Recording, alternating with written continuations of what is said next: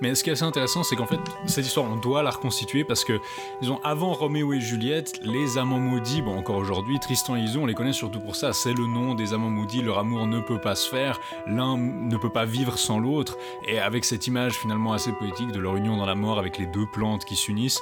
Mais c'est assez intéressant de voir qu'en fait, si vous regardez la strate la plus ancienne, elle est dans un terriblement mauvais état. Euh, la version de Béroul, on a un manuscrit. Euh, la version de Thomas, on a que entre guillemets que 6 ou 7 manuscrits. Dont aucun n'est complet, on a que des fragments, euh, on a seulement un fragment de la fin au mieux. On n'a absolument pas le début de l'histoire, d'ailleurs ni chez Béroul ni chez Thomas. Si c'est ça qui est arrivé à, ce, si on veut, ce, best-seller, en tout cas en termes de légende et d'images, etc., euh, on peut imaginer la quantité d'œuvres mineures qu'on n'a pas, ou aussi comprendre que certaines œuvres, on n'a qu'un manuscrit, ou que c'est par, presque par pure chance qu'on les a aujourd'hui.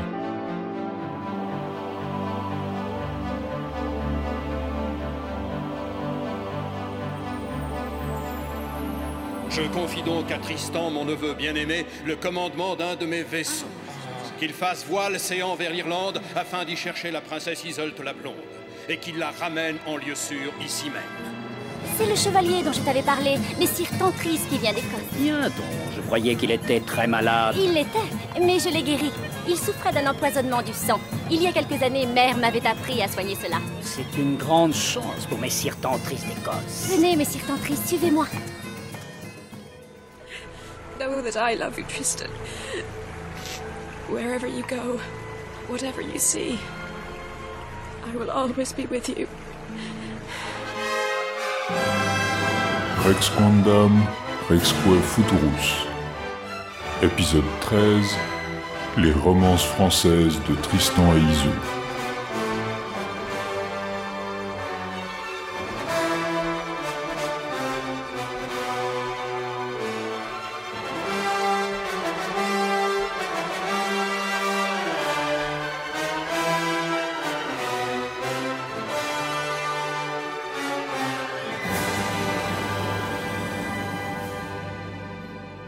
Bonjour à tous et bienvenue dans Rex Quandam Rexque Futurus. Bonjour Antoine. Bonjour Laïs. Alors aujourd'hui on va vous parler d'un petit... Enfin on va faire un petit retour en arrière, on revient un peu sur nos pas parce qu'on va parler d'une histoire qui a déjà eu une influence sur ce dont on vous a parlé précédemment. Euh, l'histoire, les noms vous sont sûrement familiers, de Tristan et Iseux. C'est intéressant qu'on revienne un peu euh, au milieu du XIIe siècle, plus ou moins. Hein. on, est, on, est, dans ces eaux-là, la deuxième moitié du XIIe siècle, disons, plus ou moins contemporain en fait des textes dont, dont on vous a beaucoup parlé l'année dernière. Euh, c'est un excursus un peu euh, finalement assez logique. On a les deux premiers épisodes cette année étaient euh, très 13e siècle.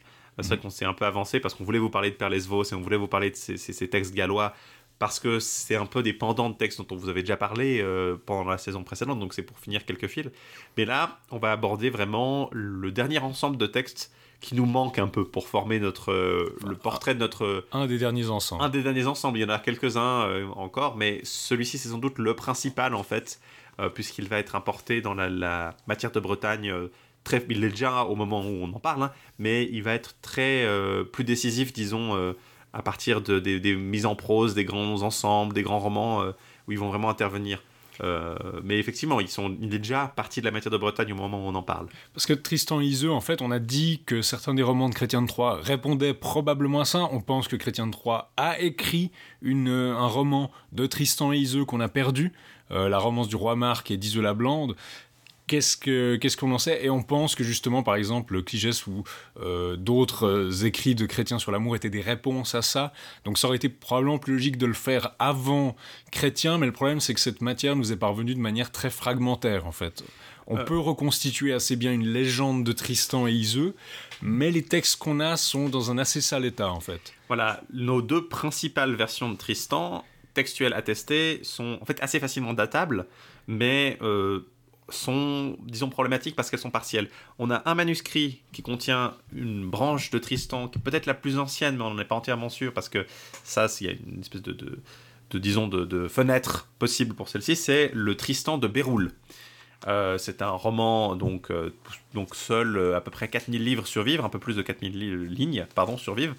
Euh, c'est donc un texte partiel, il nous en manque le début et la fin. Hmm. Et on a le roman de Tristan selon un poète qui s'appelle Thomas de Bretagne, du Thomas de Bretagne, qu'on appelle parfois Thomas d'Angleterre. Euh, on ne connaît son nom que par un de ses continuateurs allemands euh, qui a inscrit son nom dans son propre roman. Lui ne se nomme que Thomas dans son récit. Mhm.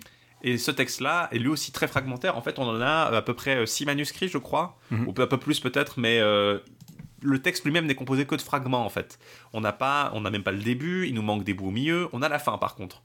Et il y a un fragment, le dernier a été re- retrouvé en 1995, 1995 pour nos, nos auditeurs euh, français métropolitains, euh, ce qui est quand même assez récent en fait, mais un fragment qui est en très très sale état. hein. C'est des, des- des bouts de lignes, de mots. euh, on peut reconstituer à peu près de quoi ça parle comme texte, mais c'est fragmentaire au sens le, le- le- le plus étendu du mot, quoi. Ces romans ont été continués. On sait qu'il y a deux, deux textes qu'on appelle des Folies Tristan. L'une qui se retrouvait à la base dans un seul manuscrit à Oxford, à la Bodleian, un- une autre qui se trouvait dans un manuscrit à la Bourga Bibliothèque de Berne, qui a été, auquel on a ajouté récemment un, un deuxième manuscrit partiel euh, trouvé à Cambridge. Euh, c'est des bouts fragmentaires, c'est des épisodes euh, qui s'insèrent dans les récits, disons, déjà existants. Et on identifie l'une d'elles, la version de Berne, plutôt avec le texte de Béroul. Le style est assez similaire et ça fait référence à des éléments de. Béroul. ouais. Euh, la folie d'Oxford est plutôt rattachée à celle de Thomas.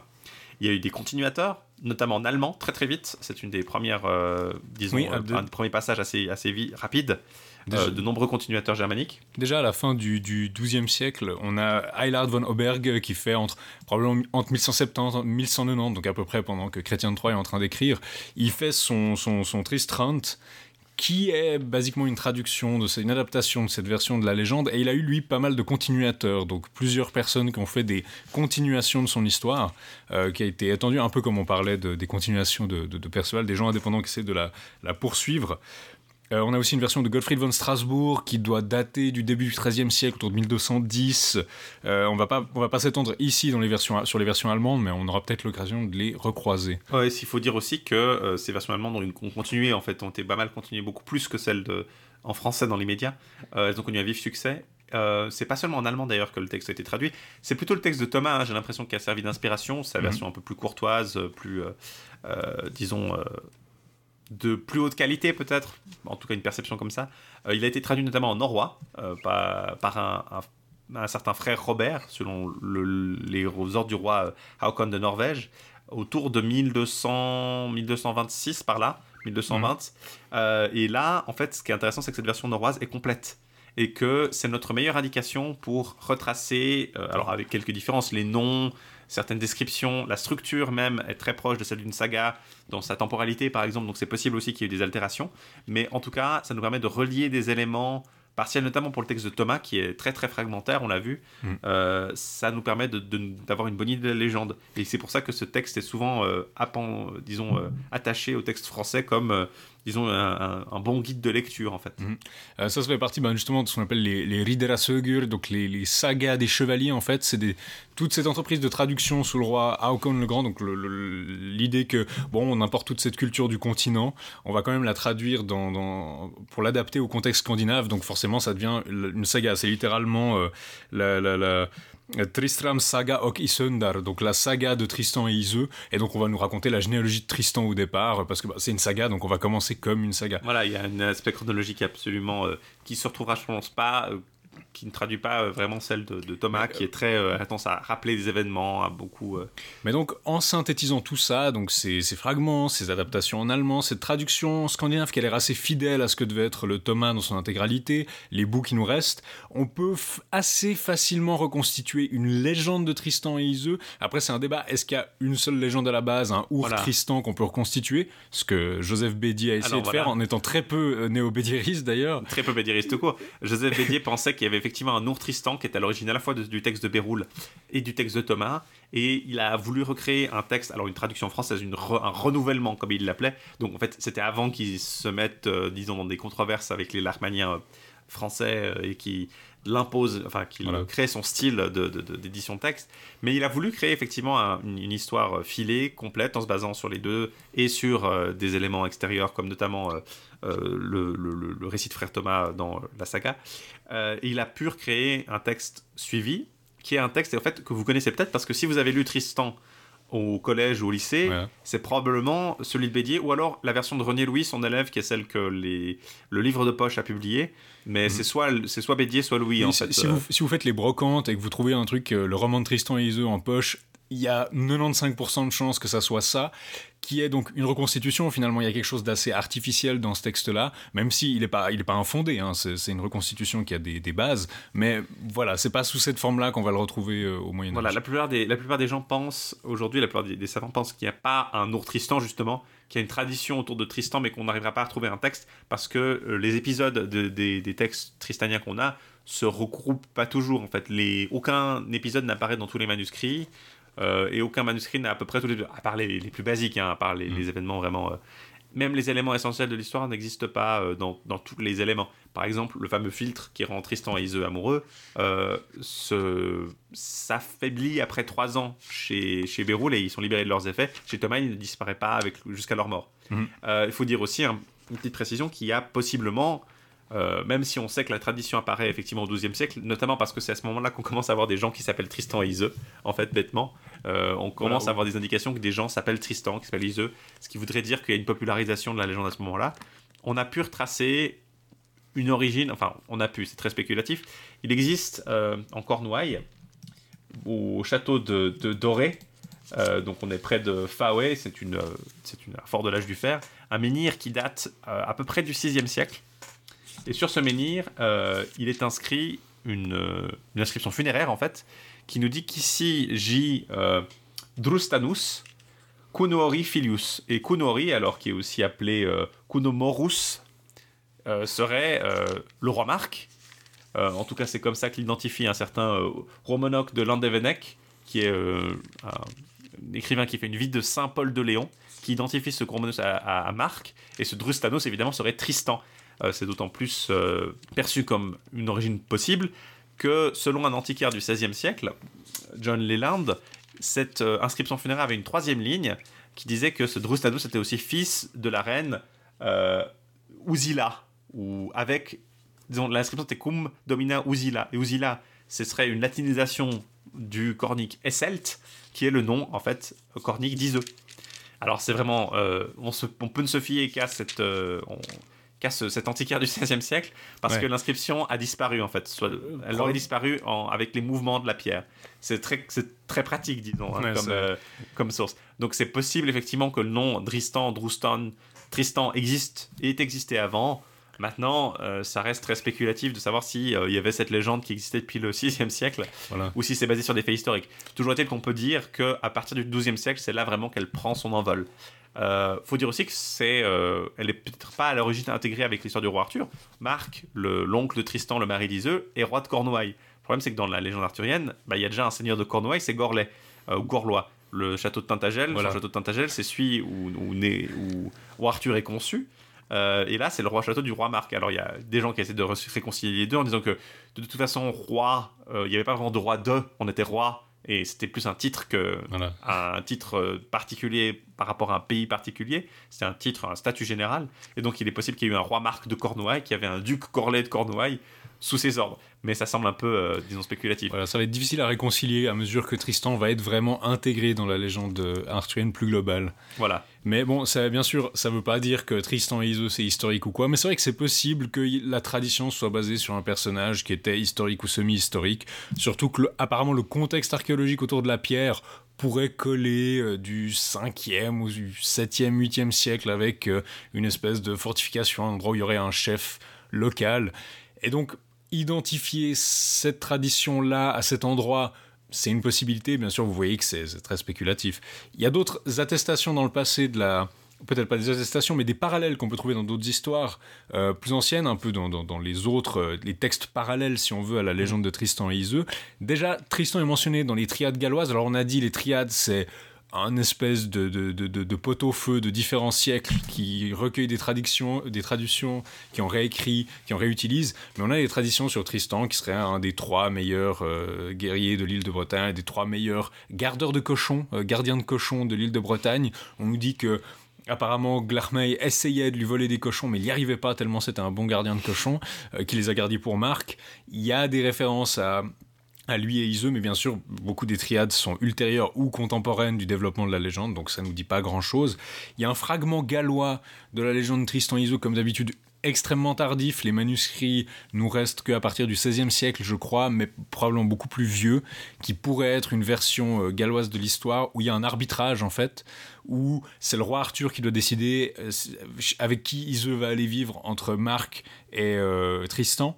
Et en fait, Arthur dit il y en a un qui va la récupérer quand il y a des feuilles sur les arbres et un qui va la récupérer quand il n'y a pas de feuilles, donc les saisons. Et euh, Marc peut choisir le premier. Il dit J'aimerais être avec elle quand il n'y a pas de feuilles parce que la nuit est plus longue. Donc euh, l'hiver, la nuit est plus longue, je vais pouvoir plus profiter d'elle. Et Ise répond Oui, mais il y a des arbres qui gardent toujours leurs feuilles. Du coup, je peux être, comme il y a des sapins ou des arbres qui gardent toujours leurs feuilles, je peux être toute l'année avec Tristan. Donc ce motif-là est assez intéressant. On le retrouve pas vraiment euh, ailleurs. C'est possible que je dis, c'est possible qu'il ressurgisse, mais en tout cas, c'est un des traits de cette version galloise. Et il y a des parallèles. Ça me semble assez. C'est marrant parce que ça fait penser évidemment au mythe de, de, Perséphone. De Perséphone. Donc il y a, y a mythe solaire. Bah, disons les mythes.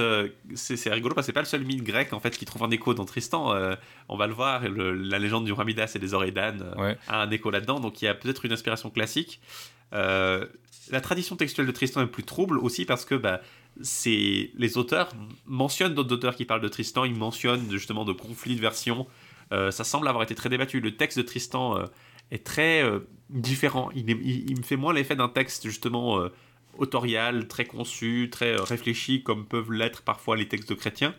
et semble être peut-être plus débattu ou peut-être plus oral, je ne sais pas. Il y a beaucoup de références à l'oralité, à ce qu'on dit, à des légendes. Il y a beaucoup de références à l'onomastique, plus que ce qu'on en trouve dans les textes. Euh, mhm. Ça, c'est une spécificité qu'on a vue dans les textes gallois, mais qu'on retrouve moins rapidement, moins souvent dans les, les textes arthuriens en français. Donc, c'est assez intéressant qu'il y ait un, intérêt comme ça. Euh, il y a une géographie peut-être plus précise aussi. C'est vrai que niveau géographique, c'est assez intéressant parce que Marc, euh, ça veut dire cheval. On retrouve un parallèle avec son histoire des oreilles de cheval. Iseux, c'est un nom qui a l'air de bien venir d'Irlande. Tristan, bah, Drustan, probablement que c'est peut-être Picte d'origine, donc de l'Écosse. En termes de géographie, on a l'air de trouver des parallèles entre l'onomastique et la, légende qui ont l'air plus conscients que d'habitude, alors que d'habitude on voit une espèce de mélange un peu inconscient. Et euh, il y a aussi justement côté celtique ou pan-celtique, euh, dès le début du XXe siècle, je pense même déjà avant, on a commencé à se poser la question, mais euh, Gertrude Schepperle a relevé qu'il y avait des éléments qui avaient des parentés avec des récits irlandais, comme c'est souvent le cas, notamment la fuite de Diarmaid et Grain, euh, qui est attestée, dont on a des débuts de traces dès le Xe siècle, comme d'habitude. Même chose que pour les textes gallois, comme d'habitude. On est obligé de faire avec ce qu'on a, mais c'est pas aussi bien attesté qu'on voudrait où on a euh, une jeune femme qui est enlevée par euh, le neveu de son mari. Donc on a quand même un parallèle assez clair.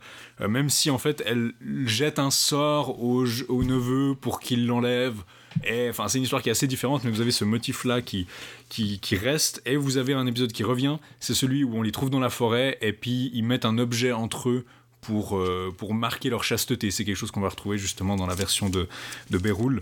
On a aussi d'autres histoires irlandaises euh, dont on remarque aux côtés de Courlane un certain Droust qui combattrait un dragon. Donc ça, on a un épisode assez, assez proche aussi.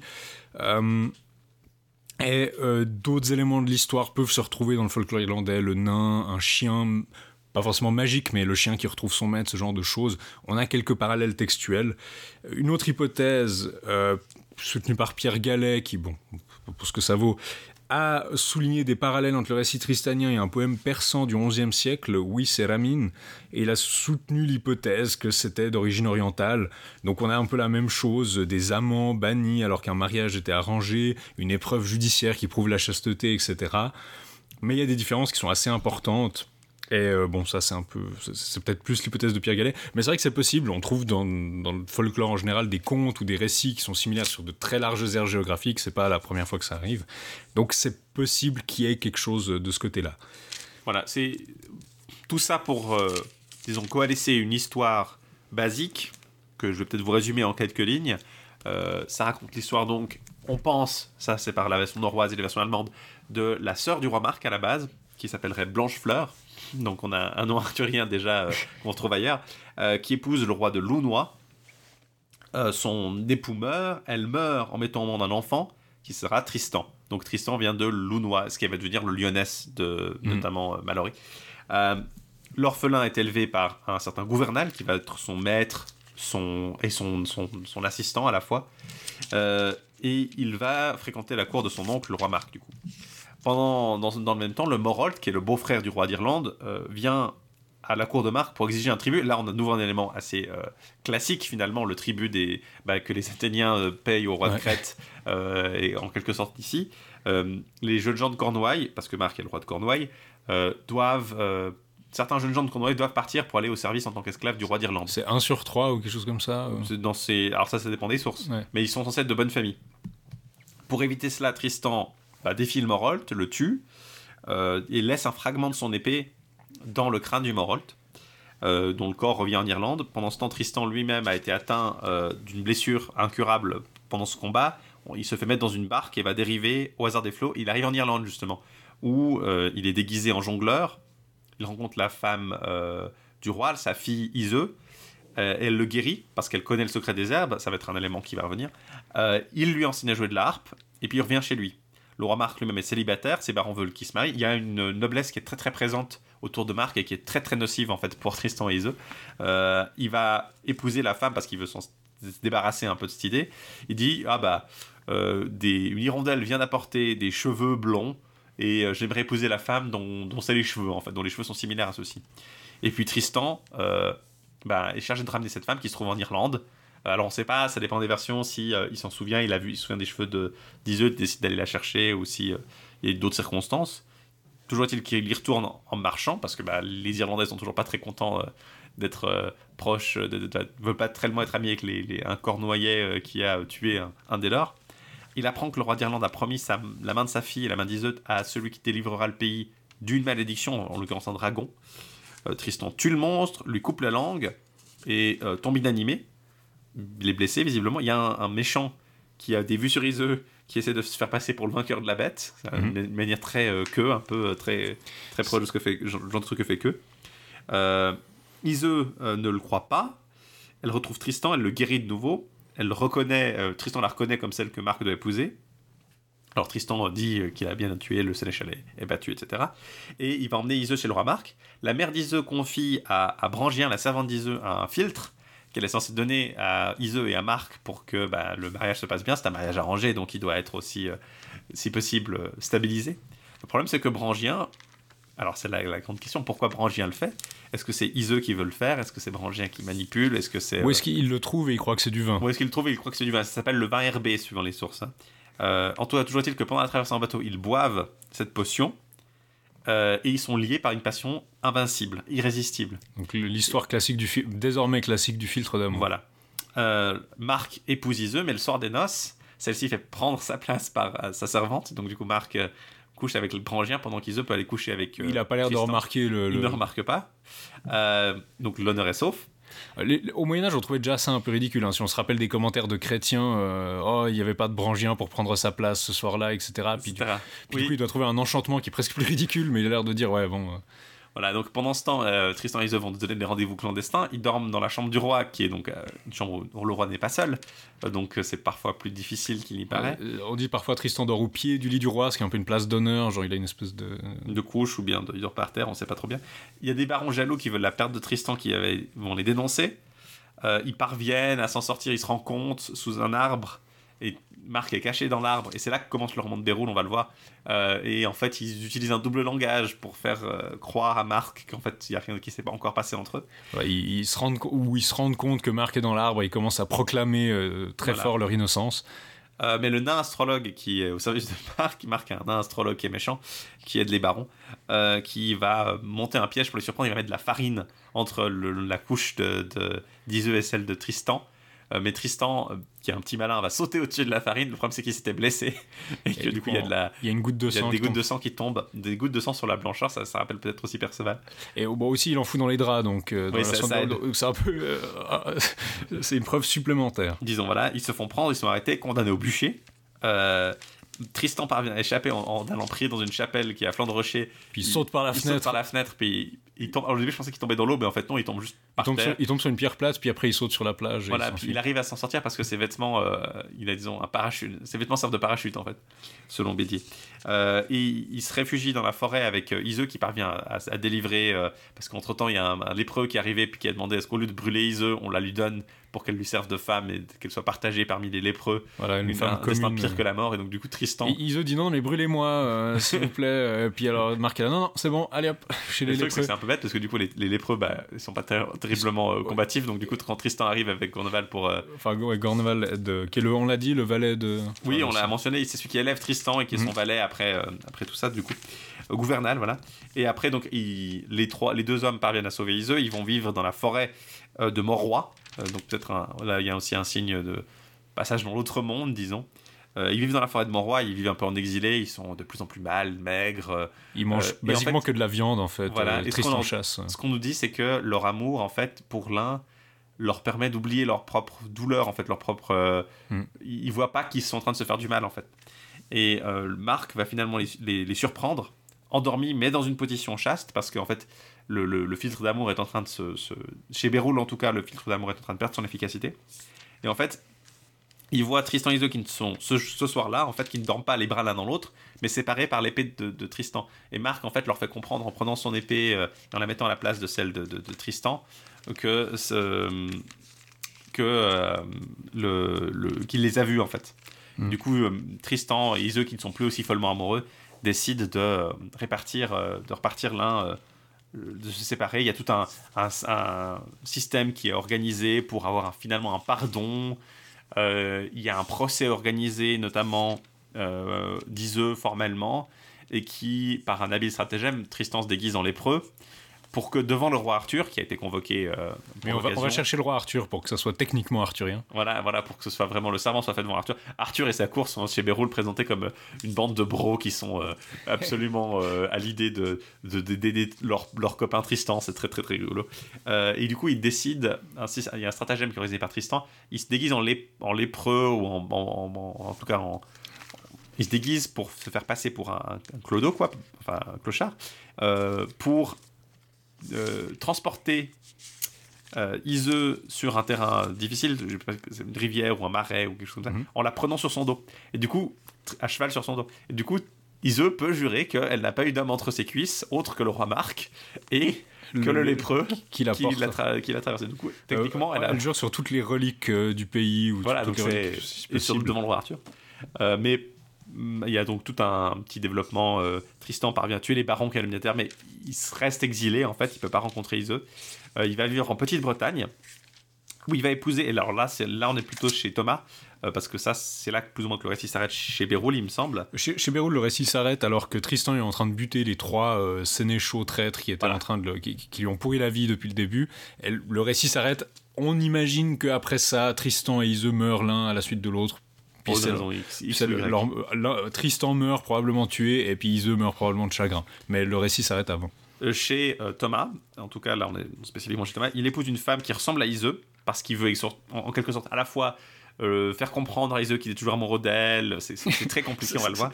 Euh, il épouse Iseux au blanche main, qui est donc qui s'appelle aussi Iseux, qui est la sœur de son meilleur ami à lui, euh, Kaerdin, qui est qui n'existe je crois en tout cas de ce qu'on sait que chez Thomas. Mais Thomas, mais Tristan refuse de consommer le mariage, ce qui cause bien des douleurs à, à au blanche main. Euh, il reste attaché, ils inventent des stratagèmes. C'est là que s'insèrent probablement les, les récits des Folies Tristan. Euh, et peut-être un récit de Marie de France dont on va pas parler aujourd'hui, mais qui est le lait du chèvrefeuille.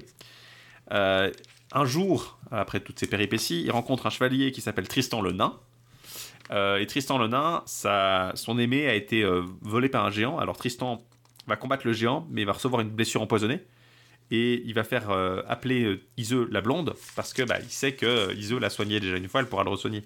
Et elle, il fait prendre à Kaerdin des voiles noires et des voiles blanches pour qu'il puisse annoncer déjà à l'avance sur son bateau quand il arrive. Encore, encore un motif très mythique Voilà, hein, on- avec le- la mort du roi Égée. euh, Voilà, il y a pas mal. J'ai l'impression euh, que le. il y a une inspiration quand même euh, classique. Ouais.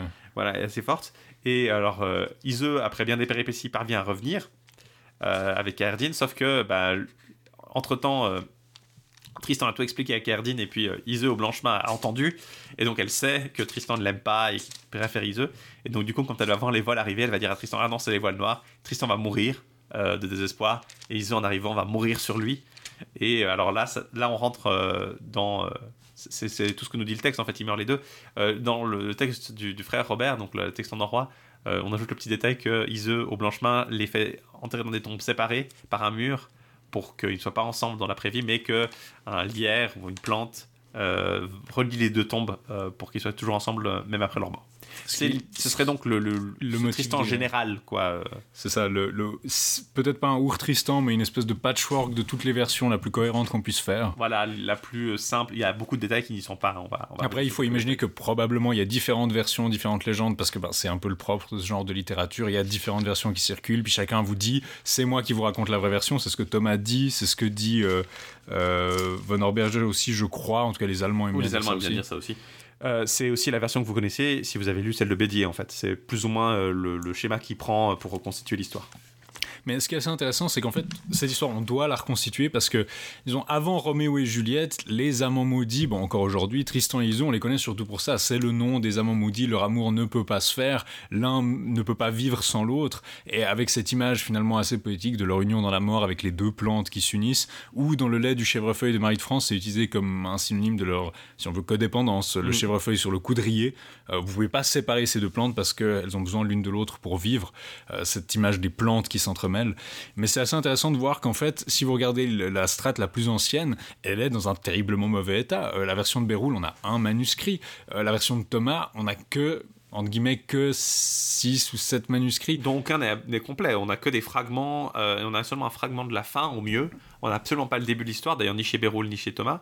Euh, donc c'est presque un peu surprenant en fait que c'est aussi mal survécu. C'est devenu l'histoire, probablement, c'est l'histoire d'amour par excellence occidentale, la plus connue, etc. Et pourtant, si on regarde les traces, Merci les, Denis plus de anciennes, Rougemont. les, les traces les plus anciennes, c'est euh, c'est malheureusement dans un très sale état. Et c'est assez intéressant de voir euh, la réalité de ces histoires. Donc il faut aussi se dire, si c'est ça qui est arrivé à, ce, si on veut, ce, best-seller, en tout cas en termes de légendes et d'images, etc., euh, on peut imaginer la quantité d'œuvres mineures qu'on n'a pas, ou aussi comprendre que certaines œuvres, on n'a qu'un manuscrit, ou que euh, c'est par, presque par pure chance qu'on les a aujourd'hui. Il faut dire aussi que c'est intéressant parce que ça reste une des œuvres qui est les plus lues, en fait, une des œuvres médiévales qui va être les plus popularisées. La version de Bédier a beaucoup fait pour ça. Euh, alors c'est évident que c'est une œuvre qui est plus facile à faire lire à des collégiens ou des, des, euh, des lycéens. Vous n'allez pas leur faire lire le Père Lesvos ou le Chevalier qui fit des comparlés. euh, c'est peut-être un peu pas le, pas, pas le public. Mais en général, les textes qui sont lus, c'est ben, soit le chevalier à la charrette ou le chevalier au lion, donc Lancelot et, Yvain, parce que c'est les chrétiens de Troyes, c'est parce que c'est les plus complets chrétiens de Troyes et que c'est les plus, euh, disons, bien définis, peut-être les meilleurs aussi, suivant comment, euh, pour euh, enseigner les, habitudes. Et Tristan, d'un autre côté. Et ce qui est intéressant, c'est que Tristan et Lancelot sont finalement assez différents. Les messages, l'attitude par rapport au mariage de Tristan et Marc, de d'Iseult et Marc, pardon, de Tristan et Marc, mais au mariage, aux relations, est beaucoup plus, semble beaucoup plus contestataire, en tout cas chez, chez euh, Thomas et, et chez Béroul, euh, qui ont, en tout cas, même spécifiquement Thomas, qui a vraiment parfois euh, l'impression, l'air de dire, mais vous vous rendez compte de l'inhumanité de, de cette méthode de, de marier des gens sans amour comme ça, euh, ce qui mène à ce genre de truc. Euh, chez, Thomas, il faut dire que le filtre d'amour ne, ne, ne faiblit pas après trois ans. Quoi. Euh, On pourrait s'attendre à ce que chez Béroul, bah, voilà, ils gardent une affection l'un pour l'autre. Chez, chez Thomas, c'est vraiment jusqu'à la mort. Donc c'est ça qui est... c'est assez intéressant finalement qu'il y ait déjà des versions aussi différentes dès le XIIe siècle. Puis aussi, façon, le- comme tu le disais, le succès finalement que, enfin, ce que la version de Bédier a pu faire pour familiariser ça, comment une édition qui est finalement pas, pas, euh, disons, sur le plan scientifique qui est très discutable. Une traduction même. Une traduction qui, qui est pas, qui, qui est pas exceptionnellement rigoureuse ou quoi, mais qui a pu avoir un certain, euh, un certain, euh, un certain pouvoir dans le fait de maintenir cette histoire vivante. Voilà. Un peu comme ce, bah, justement ce qu'on disait, ce que tu disais de Chrétien de Troyes, ceux qu'on va lire à l'école. Il y a une version euh, de poche où vous avez, qui s'appelle juste Roman de la table ronde de Chrétien de Troyes, où vous les avez, je crois, tous, sauf le Perceval traduit. Puis pas mal de gens euh, que je connais ont lu ça à l'école. C'est-à-dire, on va vous donner tous les de Troyes, sauf euh, Perceval, dans une édition qui est pas terrible sur le plan scientifique, mais ça disons c'est un peu la version pulp de la version qui va la populariser et la- l'aider à survivre un peu mieux. Il y a de ça. Et puis, euh, alors, si vous voulez du coup vous-même lire la légende et utiliser les textes qu'on a lus, euh, la version de Bédier, bah, évidemment, c'est le problème le plus facile à trouver, mais euh, si vous allez au, livre de poche, ils ont la version de René Louis qui est peut-être un peu plus scientifiquement intéressante, qui est assez similaire en fait dans l'esprit. Euh, si vous voulez des éditions, c'est plus compliqué, du coup, vu le statut fragmentaire. Il y a euh, fort heureusement deux volumes en français qui comprennent toutes les versions, en tout cas les versions du XIIe siècle dont on va vous parler, c'est-à-dire les romans de Béroul, de Thomas et les deux folies. Euh, j'y ajoute aussi d'autres textes. La version la plus abordable, sans doute, c'est celle des lettres gothiques, euh, qui est éditée par Philippe Walter, dans laquelle vous avez du coup Béroul, La Folie Oxford, La Folie Berne, le Thomas, Euh, vous avez le lait de chèvrefeuille de Marie de France, on vous en parlera sans doute dans le prochain épisode quand on parlera de Marie de France, euh, ainsi que euh, un extrait d'un d'un texte qui s'appelle Le Donné des amants, euh, un texte qui s'appelle Le Tristan Rossignol, qui est un extrait d'un ouvrage plus long qui est rarement édité, c'était leur justification pour ajouter ce texte du XIIIe siècle finalement euh, Mhm. à ceci, et euh, qui comprend une traduction en prose bien sûr de la saga euh, norroise, qui est utile parce que du coup vous avez un portrait euh, global de l'histoire, euh, qui est sans doute peut-être plus réaliste un peu que celui de Bédier, euh, en, en notant peut-être qu'ils ont euh, francisé, euh, enfin qu'ils ont harmonisé les termes de la saga euh, avec ceux de, de- des romans français. Du coup, au lieu d'avoir Tristram et, et Isonde, vous avez euh, Tristan et Iseut. Mhm. Donc c'est un- une altération qui peut être discutable, hein, suivant comment. Euh, et c'est probablement la plus abordable parce que c'est le gothique, c'est le livre de poche, c'est pas cher. Euh, vous le trouvez facilement. Et mais puis si vous voulez une version peut-être un peu plus complète, La version la plus complète, leur compétiteur éternel dans le combat entre les lettres gothiques et puis euh, la Pléiade, c'est bien sûr la version de la Pléiade Gallimard, où vous avez, d'ailleurs, ça tombe mal parce que l'édition de l'aide gothique a été faite en 89, du coup, euh, six ans je sais après. pas s'il n'y a pas une édition plus récente qui aurait peut-être su- le fragment. Il y, a, y a sûrement une réédition parce que je pense que c'est ce qu'ils ont fait à la Pléiade en fait. Ils l'ont réédité avec le euh, fragment de Carlyle justement qui a été trouvé du Thomas. Bon, euh, objectivement, il n'est pas si intéressant que ça, mais c'est vrai que quand vous avez une découverte comme ça, c'est pas mal qu'elle soit incluse. Dans celle-ci, vous avez euh, le Béroul de Thomas, le fragment, le Mari de France, les deux folies. Vous avez aussi les versions allemandes, Eilhard Dortberg, euh, Gottfried de Strasbourg, les continuations de Ulrich de Thurheim et de Heinrich de Freiberg. Donc là, c'est si vraiment vous voulez manger des, des continuations allemandes qui sont juste traduits, bien sûr. Là, ils n'ont pas mis leur, euh, le, texte. Euh, la version de Frère Robert, donc de nouveau la saga de Tristram et Isund. Euh, le Sir Tristram, qui est du moyen anglais, une adaptation moyen anglaise Voilà. euh, du Tristan, le Donné des Amants également. L'extrait du Tristan Ménestrel, dont on n'a pas parlé, mais qui est dans la continuation de Gerbert de Montreuil. Bon, ça, on en parlera quand vous parlera des continuations euh, euh, 3 et 4, entre guillemets. De Perceval, donc, hein, pour euh, ceux qui suivent derrière. Euh, un texte, Thibaut, le roman de la poire, Tristan le nain, Tristan le moine, des textes un peu plus.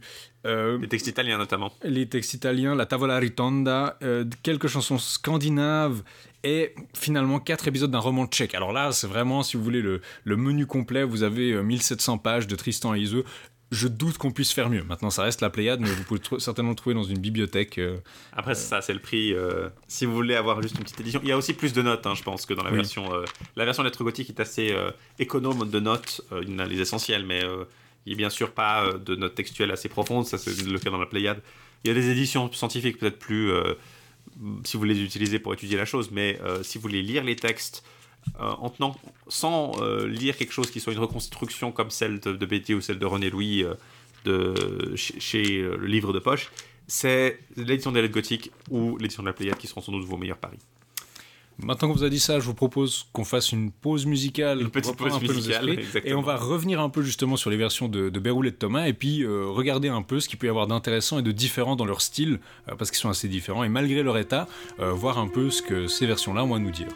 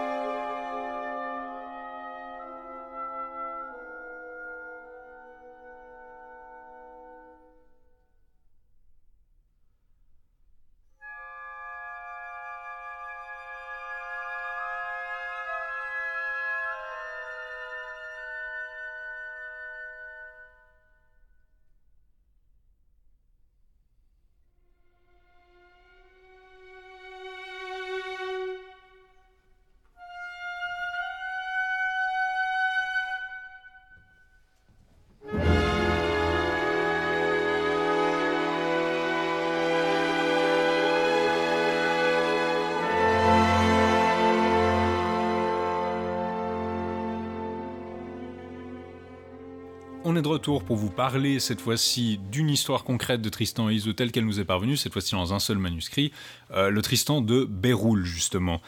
Il commence, on n'a pas le début justement, mais ça commence avec un épisode qui est fort connu, et c'est celui qui illustre d'ailleurs notre épisode. Euh, Tristan et Iseult se rencontrent secrètement à une fontaine euh, pour discuter, puis présumablement pour faire des trucs d'amoureux, mais euh, le roi Marc a été averti par un de ces nains qui a le don de prophétie, un motif qu'on a vu notamment chez Chrétien aussi, que un, personne naine a le pouvoir de prédire l'avenir, et euh, il sait qu'ils vont se réunir là. Il se cache donc dans l'arbre, donc on a cette scène où le roi Marc les voit dans l'arbre qui est assez euh, classique, et apparemment Iseux voit son reflet dans l'eau de la fontaine, ou elle voit une feuille, enfin elle voit son reflet, elle arrive à savoir qu'il est là, elle commence du coup à proclamer, enfin ils se parlent de manière à dire ah nous sommes accusés par de ville alors que moi euh, si je vous aimais Tristan c'était purement euh, parce que mon oncle euh, vous êtes son neveu donc je vous aimais c'était de l'affection comme ça et puis vous m'aimiez en tout bien tout honneur et puis voilà on se retrouve dans cette situation c'est terrible. Et du coup Marc se dit ah ben, s'ils étaient amoureux ils parleraient pas comme ça. Ce nain m'a bien eu. Le nain arrive à, échapper au courroux de, de Marc parce qu'il voit le futur, il voit Orion, enfin qui s'appelle Orion dans le texte, mais Orion est Vénus et du coup comme il voit les étoiles, il est genre Oh, ça veut dire que ça chauffe pour moi, il s'enfuit, mais euh, il va plus tard de nouveau poser problème en révélant un secret de Marc et il va finalement se faire tuer. Euh, je reviens là-dessus après.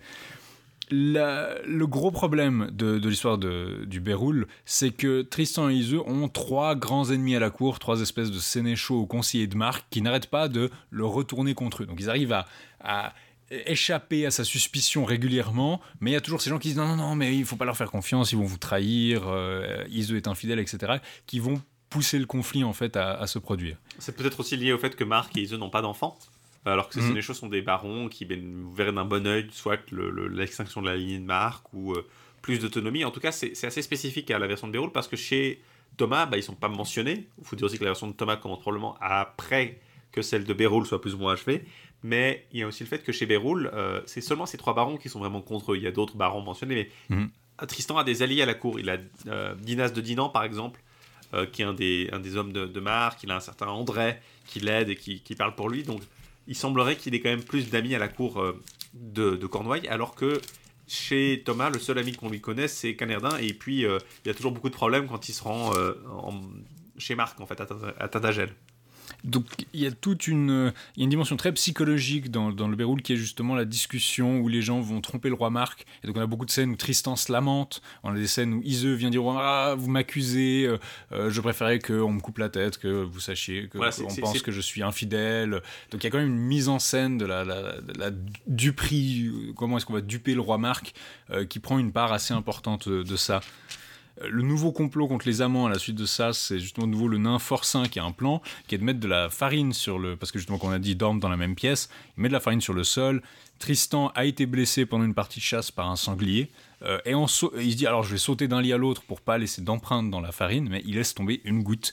Et comme il est dans le lit royal en train de, de coucher avec Iseux, pendant qu'on ne sait pas pourquoi euh, le, le roi Marc se lève à minuit et se barre avec son nain, euh, faire des trucs, il a pas besoin de dormir Bah, apparemment. c'est sans doute pour les attraper. en fait, pour ça, ça fait partie du plan. Et du coup, il est saisi basiquement en flagrant délit et donc ils sont ligotés et ils sont amenés à leur exécution immédiate. Il y a des gens qui disent non mais vous pouvez pas, vous pouvez pas les condamner sans les juger. Il y a des, il y a des, des fans de droit qui sont là pour lui demander le respect de la procédure, mais il dit non non, je le ferai, Il y a- du sais-je. Il y a aussi la notion que Tristan est populaire en fait. Tristan Mhm. est, un, est un danger pour les barons qui veulent l'accorder parce qu'il est probablement l'héritier de Marc du coup, Mhm. vu que c'est son neveu, et euh, que si les barons parviennent à l'enlever, bah, il s'enlève une épine du pied. Mais il est très populaire Tristan parce que c'est un noble chevalier, et comme c'est un noble chevalier, il est populaire euh, dans la, la population, disons, de Tintagel, de, des, des sujets du roi Marc en tout cas. Mhm. Donc bah, on lui dit, voilà, il dit, euh, c'est qu'après un jugement qu'on peut les mettre à, à- mort, sire, par pitié. Et Marc répond, par le Seigneur qui a créé le monde et toutes les choses qui s'y trouvent, dussé-j'y perdre mon royaume, je ne manquerai pas de les faire brûler sur un bûcher, même si je dois un jour rendre des comptes, et maintenant laissez-moi en paix. Et Marc, euh, enfin, maintenant que ça c'est en train d'être en, cours, Tristan va être amené ligoté au bûcher, on allume le feu, mais en chemin il demande aux gens qui le tiennent, laissez-moi aller dans cette chapelle. Il y a qu'une seule entrée à la chapelle. Elle, elle donne sur la mer. Elle est au bord d'une falaise apparemment. Et du coup, il dit bah, voyez, il n'y a pas vraiment de risque que je vous échappe. laissez-moi aller prier en tant que pêcheur pour que je puisse m'amender. Et ils disent bon, ok, vas-y.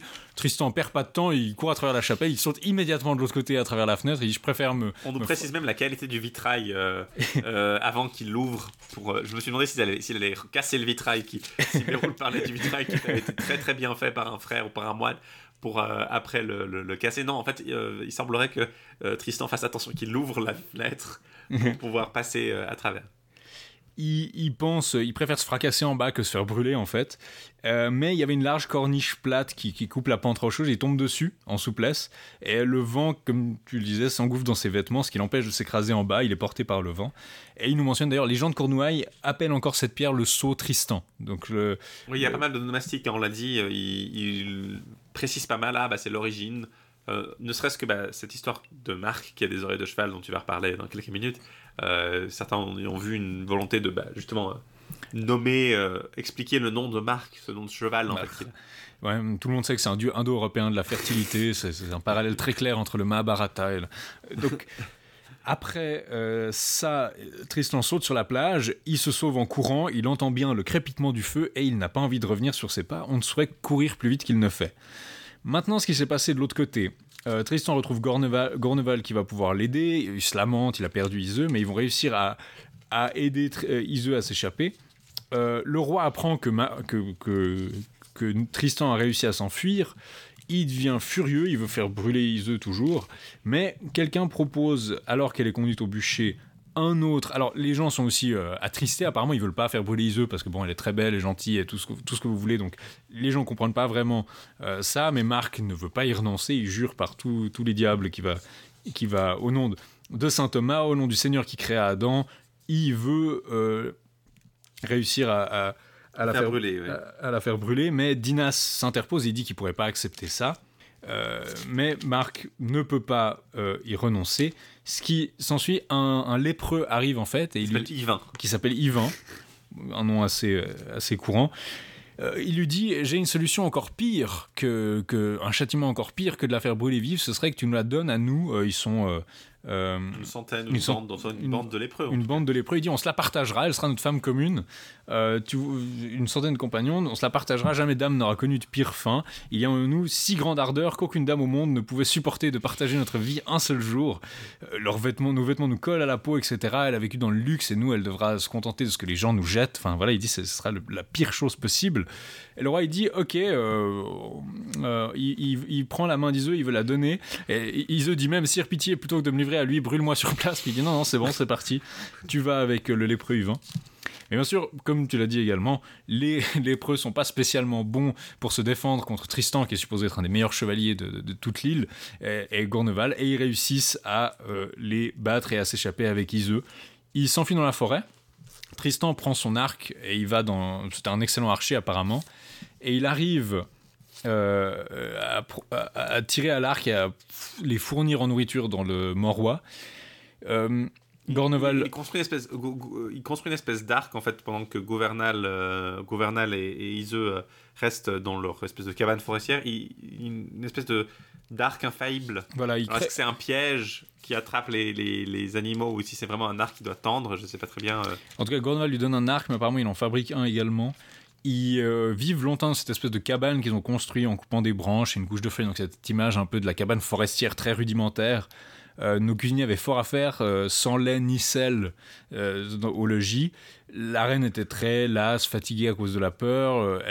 ils s'endorment ensemble et ils vivent pendant longtemps comme ça. Mais un jour, suit ensuite l'épisode où Frossin le nain révèle à des barons que le roi Marc a des oreilles de cheval, et les barons on rigole et ils vont dire à Marc on sait que tu as des oreilles de cheval. Marc rigole puis ensuite il fait tuer le nain. Donc voilà il tire son épée il lui coupe la tête. apparemment c'est le nain qui avait maudit le roi Marc. Euh, puis le roi Marc a dû se dire bon bah une fois que mon secret est révélé je sais pas ce que ça va faire quoi. Voilà. Et le, narrateur nous dit que ça a fait plaisir aux gens parce que le nain Frossin avait justement trahi euh, euh, la, reine et Tristan. Ensuite il rencontre un ermite le, le frère Ogrin qui dit Ouais, Vous savez, tout le monde vous cherche. On a juré dans toute la Cornouaille que celui qui vous rendrait au roi recevrait sans faute 100 marques de récompense. Donc sa tête est mise à prix. On a vraiment. Il est recherché. Et. euh, Il, y a une espèce de discussion assez intéressante entre l'ermite et Tristan, où ouais. euh, justement Tristan va, euh, va parler de foi en Iseux, et de- alors que l'ermite lui demande en fait s'il a la foi, s'il a conscience de ses péchés, dans le sens péché religieux, donc euh, spirituel, alors que Tristan lui pense au péché en termes de faute pratique. euh, et il y a toute une discussion en fait où Tristan défend en fait sa relation avec Iseux Mhm. et euh, l'ermite défend une, une attitude chrétienne correcte qui serait de bah, rendre Iseux en fait. Mhm. Euh, et ils se parlent un peu l'un à travers l'autre, mais l'ermite consent quand même à les héberger pour éviter que bah, voilà ils qu'ils soient attrapés ou il, il a comme de la sympathie pour eux. Et plus tard, ce sera lui qui va euh, organiser la, réconciliation euh, une fois que le filtre aura euh, cessé de faire son effet. Oui, il y a toujours ce rôle pour les clercs dans ce genre de récit qu'on avait vu dans certaines vies de saints, de, jouer un rôle d'intermédiaire entre les protagonistes ou de, de, juge ou d'arbitre qui permettent justement, comme ils sont hors de cette espèce de hiérarchie sociale euh, nobiliaire, de trancher certains dilemmes. Et aussi, cet épisode ressemble un peu à celui qu'on avait vu euh, dans, le, dans le Père Lesvos pour Lancelot, Mhm. euh, où il lui demandait de, de- de se repentir et de renoncer à, à son amour. Bah là, c'est le genre de débat qu'on a aussi dans, dans cette version de Tristan et Iseuse, des débats qui existent là aussi. Il continue à vivre là. Il y a le chien de Tristan qui les retrouve. Euh, Ouais, un très, le- un le- très le- bon chien, Usdan. Qui le est... roi Marc essaie de l'utiliser le chien comme, euh, comme moyen de le pister, mais en fait le chien va trop vite ou euh, va dans des territoires où ils peuvent pas le suivre, donc du coup finalement ça sert à rien. Et, et Iseux en fait, euh, Tr- Tristan veut mettre à mort son chien parce que qu'il bah, se dit, il fait du bruit, il va nous faire repérer euh, immédiatement. Et Ise veut pas parce que c'est Parce que même- bah, tient au chien, elle, le trouve adorable, forcément un bon dogo. Euh, et du coup, il- elle demande à Tristan d'éduquer le chien pour que, au lieu d'aboyer quand il chasse l'animal, il bondisse euh, sur place pour euh, signaler Mhm. qu'il a trouvé une proie. Et Tristan l'éduque et de cette façon, euh, peut parvenir à, à vivre sans, euh, à continuer à vivre avec eux sans aboyer et sans les, les- faire repérer. Euh, là, c'est justement là qu'il y a cette histoire de ensuite d'arc infaillible, l'arc qui ne faut. Donc l'arc qui littéralement n'échoue jamais. Donc il y a cette idée que euh, Tristan est un archer pratiquement, euh, pas, pas surhumain, mais en tout cas il rate jamais. Il a bien raison de donner ce, nom à l'arc qu'il a fait. Et puis ils se nourrissent de ça, mais il manque toujours de pain. Et puis un jour, voilà, ils sont, ils sont fatigués, ils s'endormissent l'un contre l'autre. Euh, Tristan se couche à son tour, il tire son épée et il la pose entre leurs deux corps. Et donc là, l'épée a vraiment ce symbole de qu'on a vu aussi dans certains récits irlandais, mais de avec d'autres objets. Mais là, l'épée, c'est vraiment ce symbole de chasteté, une barrière entre deux pendant qu'ils dorment euh, chastement. Elle le tient étroitement lacé et lui, il la tient par la taille, mais ils sont pas, euh, disons, dans une attitude qui est vue comme libidineuse ou charnelle, si on veut. Et ils sont pas gardés par Gouvernal parce que Gouvernal lui-même allé rendre visite à l'ermite, enfin à l'ermite, au forestier qui vit dans la forêt, de l'autre côté de la forêt. Donc ils sont seuls, ils sont pas gardés. Mais le forestier les voit, il va dénoncer Marc. Alors apparemment, ils, font une bonne sieste parce que le forestier a le temps de les trouver, d'aller avertir Marc et Marc de revenir alors qu'ils dorment toujours. Et ils ont un, un- euh, le roi lui donne un peu d'argent au forestier euh, qui les a Il dénoncés. faut dire qu'ils sont vraiment à côté. hein. Le- le- le- selon le, le texte, le forestier vraiment sort de la forêt, euh, tombe sur le château où Marc est avec ses barons, Ouais, et euh, Marc a juste le temps de, de, courir en le suivant euh, seul. Et le roi arrive, il lui dit au forestier, il lui donne 20 marques qu'il- il lui promet 20 marques d'argent s'il le conduisait. Euh, ils arrivent près du but, le roi lui demande de le laisser aller. Il dégaine son épée en colère et il va vers eux en, les voyant. Il, préfère mourir plutôt que de pas se venger en les tuant. Les gens de sa, cour en fait lui disaient mais vous pouvez pas aller tout seul euh, sans escorte, un roi peut pas faire ça. Vous pouvez pas. Puis roi qui non mais laissez-moi faire ce que je veux. Mais ce que j'adore, c'est que euh, disent littéralement euh, ce puesnos, donc ça nous inquiète. Caton se commandate à son fils à esquiver les leux soutises. Donc à, Caton, euh, donc le, le, Caton le romain, euh, demande à- euh, se recommande à son fils d'éviter les lieux mal fréquentés et peu fréquentés tout seul. Bah, c'est- à cette période, il faut pas. C'est ça le problème aussi de, de- dans les sources. On a dit qu'il y avait pas mal de motifs mythologiques, mais là on voit que des textes didactiques comme les, les distiques de Caton, ce genre de choses, ont une assez grande influence encore à ce moment-là, et que donc quand on trouve des parallèles classiques, c'est pas forcément quelque chose de plus ancien ou un parallèle folklorique ou quoi. Parfois c'est juste que c'est des références qui sont encore vivantes. connues et qui sont effectivement lues, ouais. Donc Marc est sur le point d'abattre son épée sur les deux amants quand il remarqua que Iseux avait encore sa chemise, qu'entre eux il y a un espace et que leur bouche n'était pas jointe. Donc c'est-à-dire, bon, bah, il, a, quand même des standards assez bas. C'est-à-dire ils sont, ils sont pas en train de copuler devant lui, donc il se dit, hmm, peut-être que ce sont aussi des êtres humains. Et euh, il, il, il, a pitié d'eux en fait. Il est pris d'un instant de, de, de, pitié pour eux.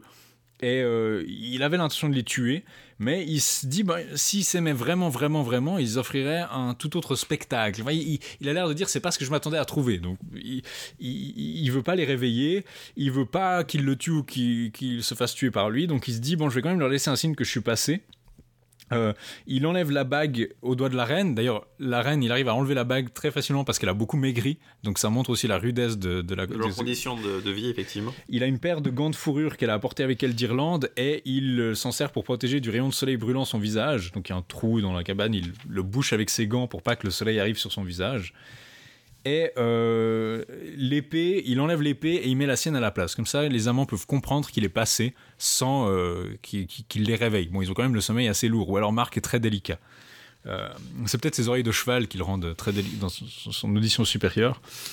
Et donc ils se réveillent, ils sont ah, on nous a on nous a découvert, ils se rendent compte qu'on les a visités, ils se rendent compte que c'est le roi qui les a trouvés, donc le message passe assez bien, et ils se rendent compte que euh, c'est là ce qui est intéressant, c'est qu'à ce moment-là, euh, nous dit que le, ce qu'on pense être une altération de love drink, donc la boisson d'amour en anglais, euh, le, love, love and drinks, qui est peut-être probablement love drink ou quelque chose de dérivé d'un mot anglais en fait, le vin herbé, euh, a cessé de durer. Donc on est arrivé au bout de, trois ans, qui fait que du coup ils ne s'aiment plus vraiment.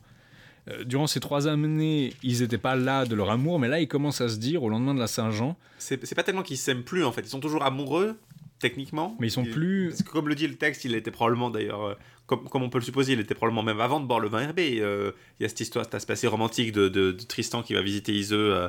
Euh, mmh. déguisé en jongleur quand il est sa blessure avec le, le Morold, etc.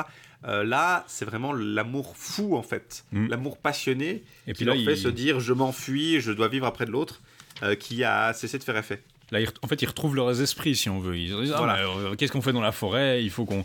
On a un peu marre de vivre dans la forêt, c'est à cause de Branguin qui aurait dû me faire... Enfin, ils commencent à, à se ressaisir. L'ermite les aide à, à, entre, à, être intercesseur par une lettre à Marc, ce qui lui permet la restitution, de, pour abréger, la restitution d'Iseux qui revient euh, auprès de Marc.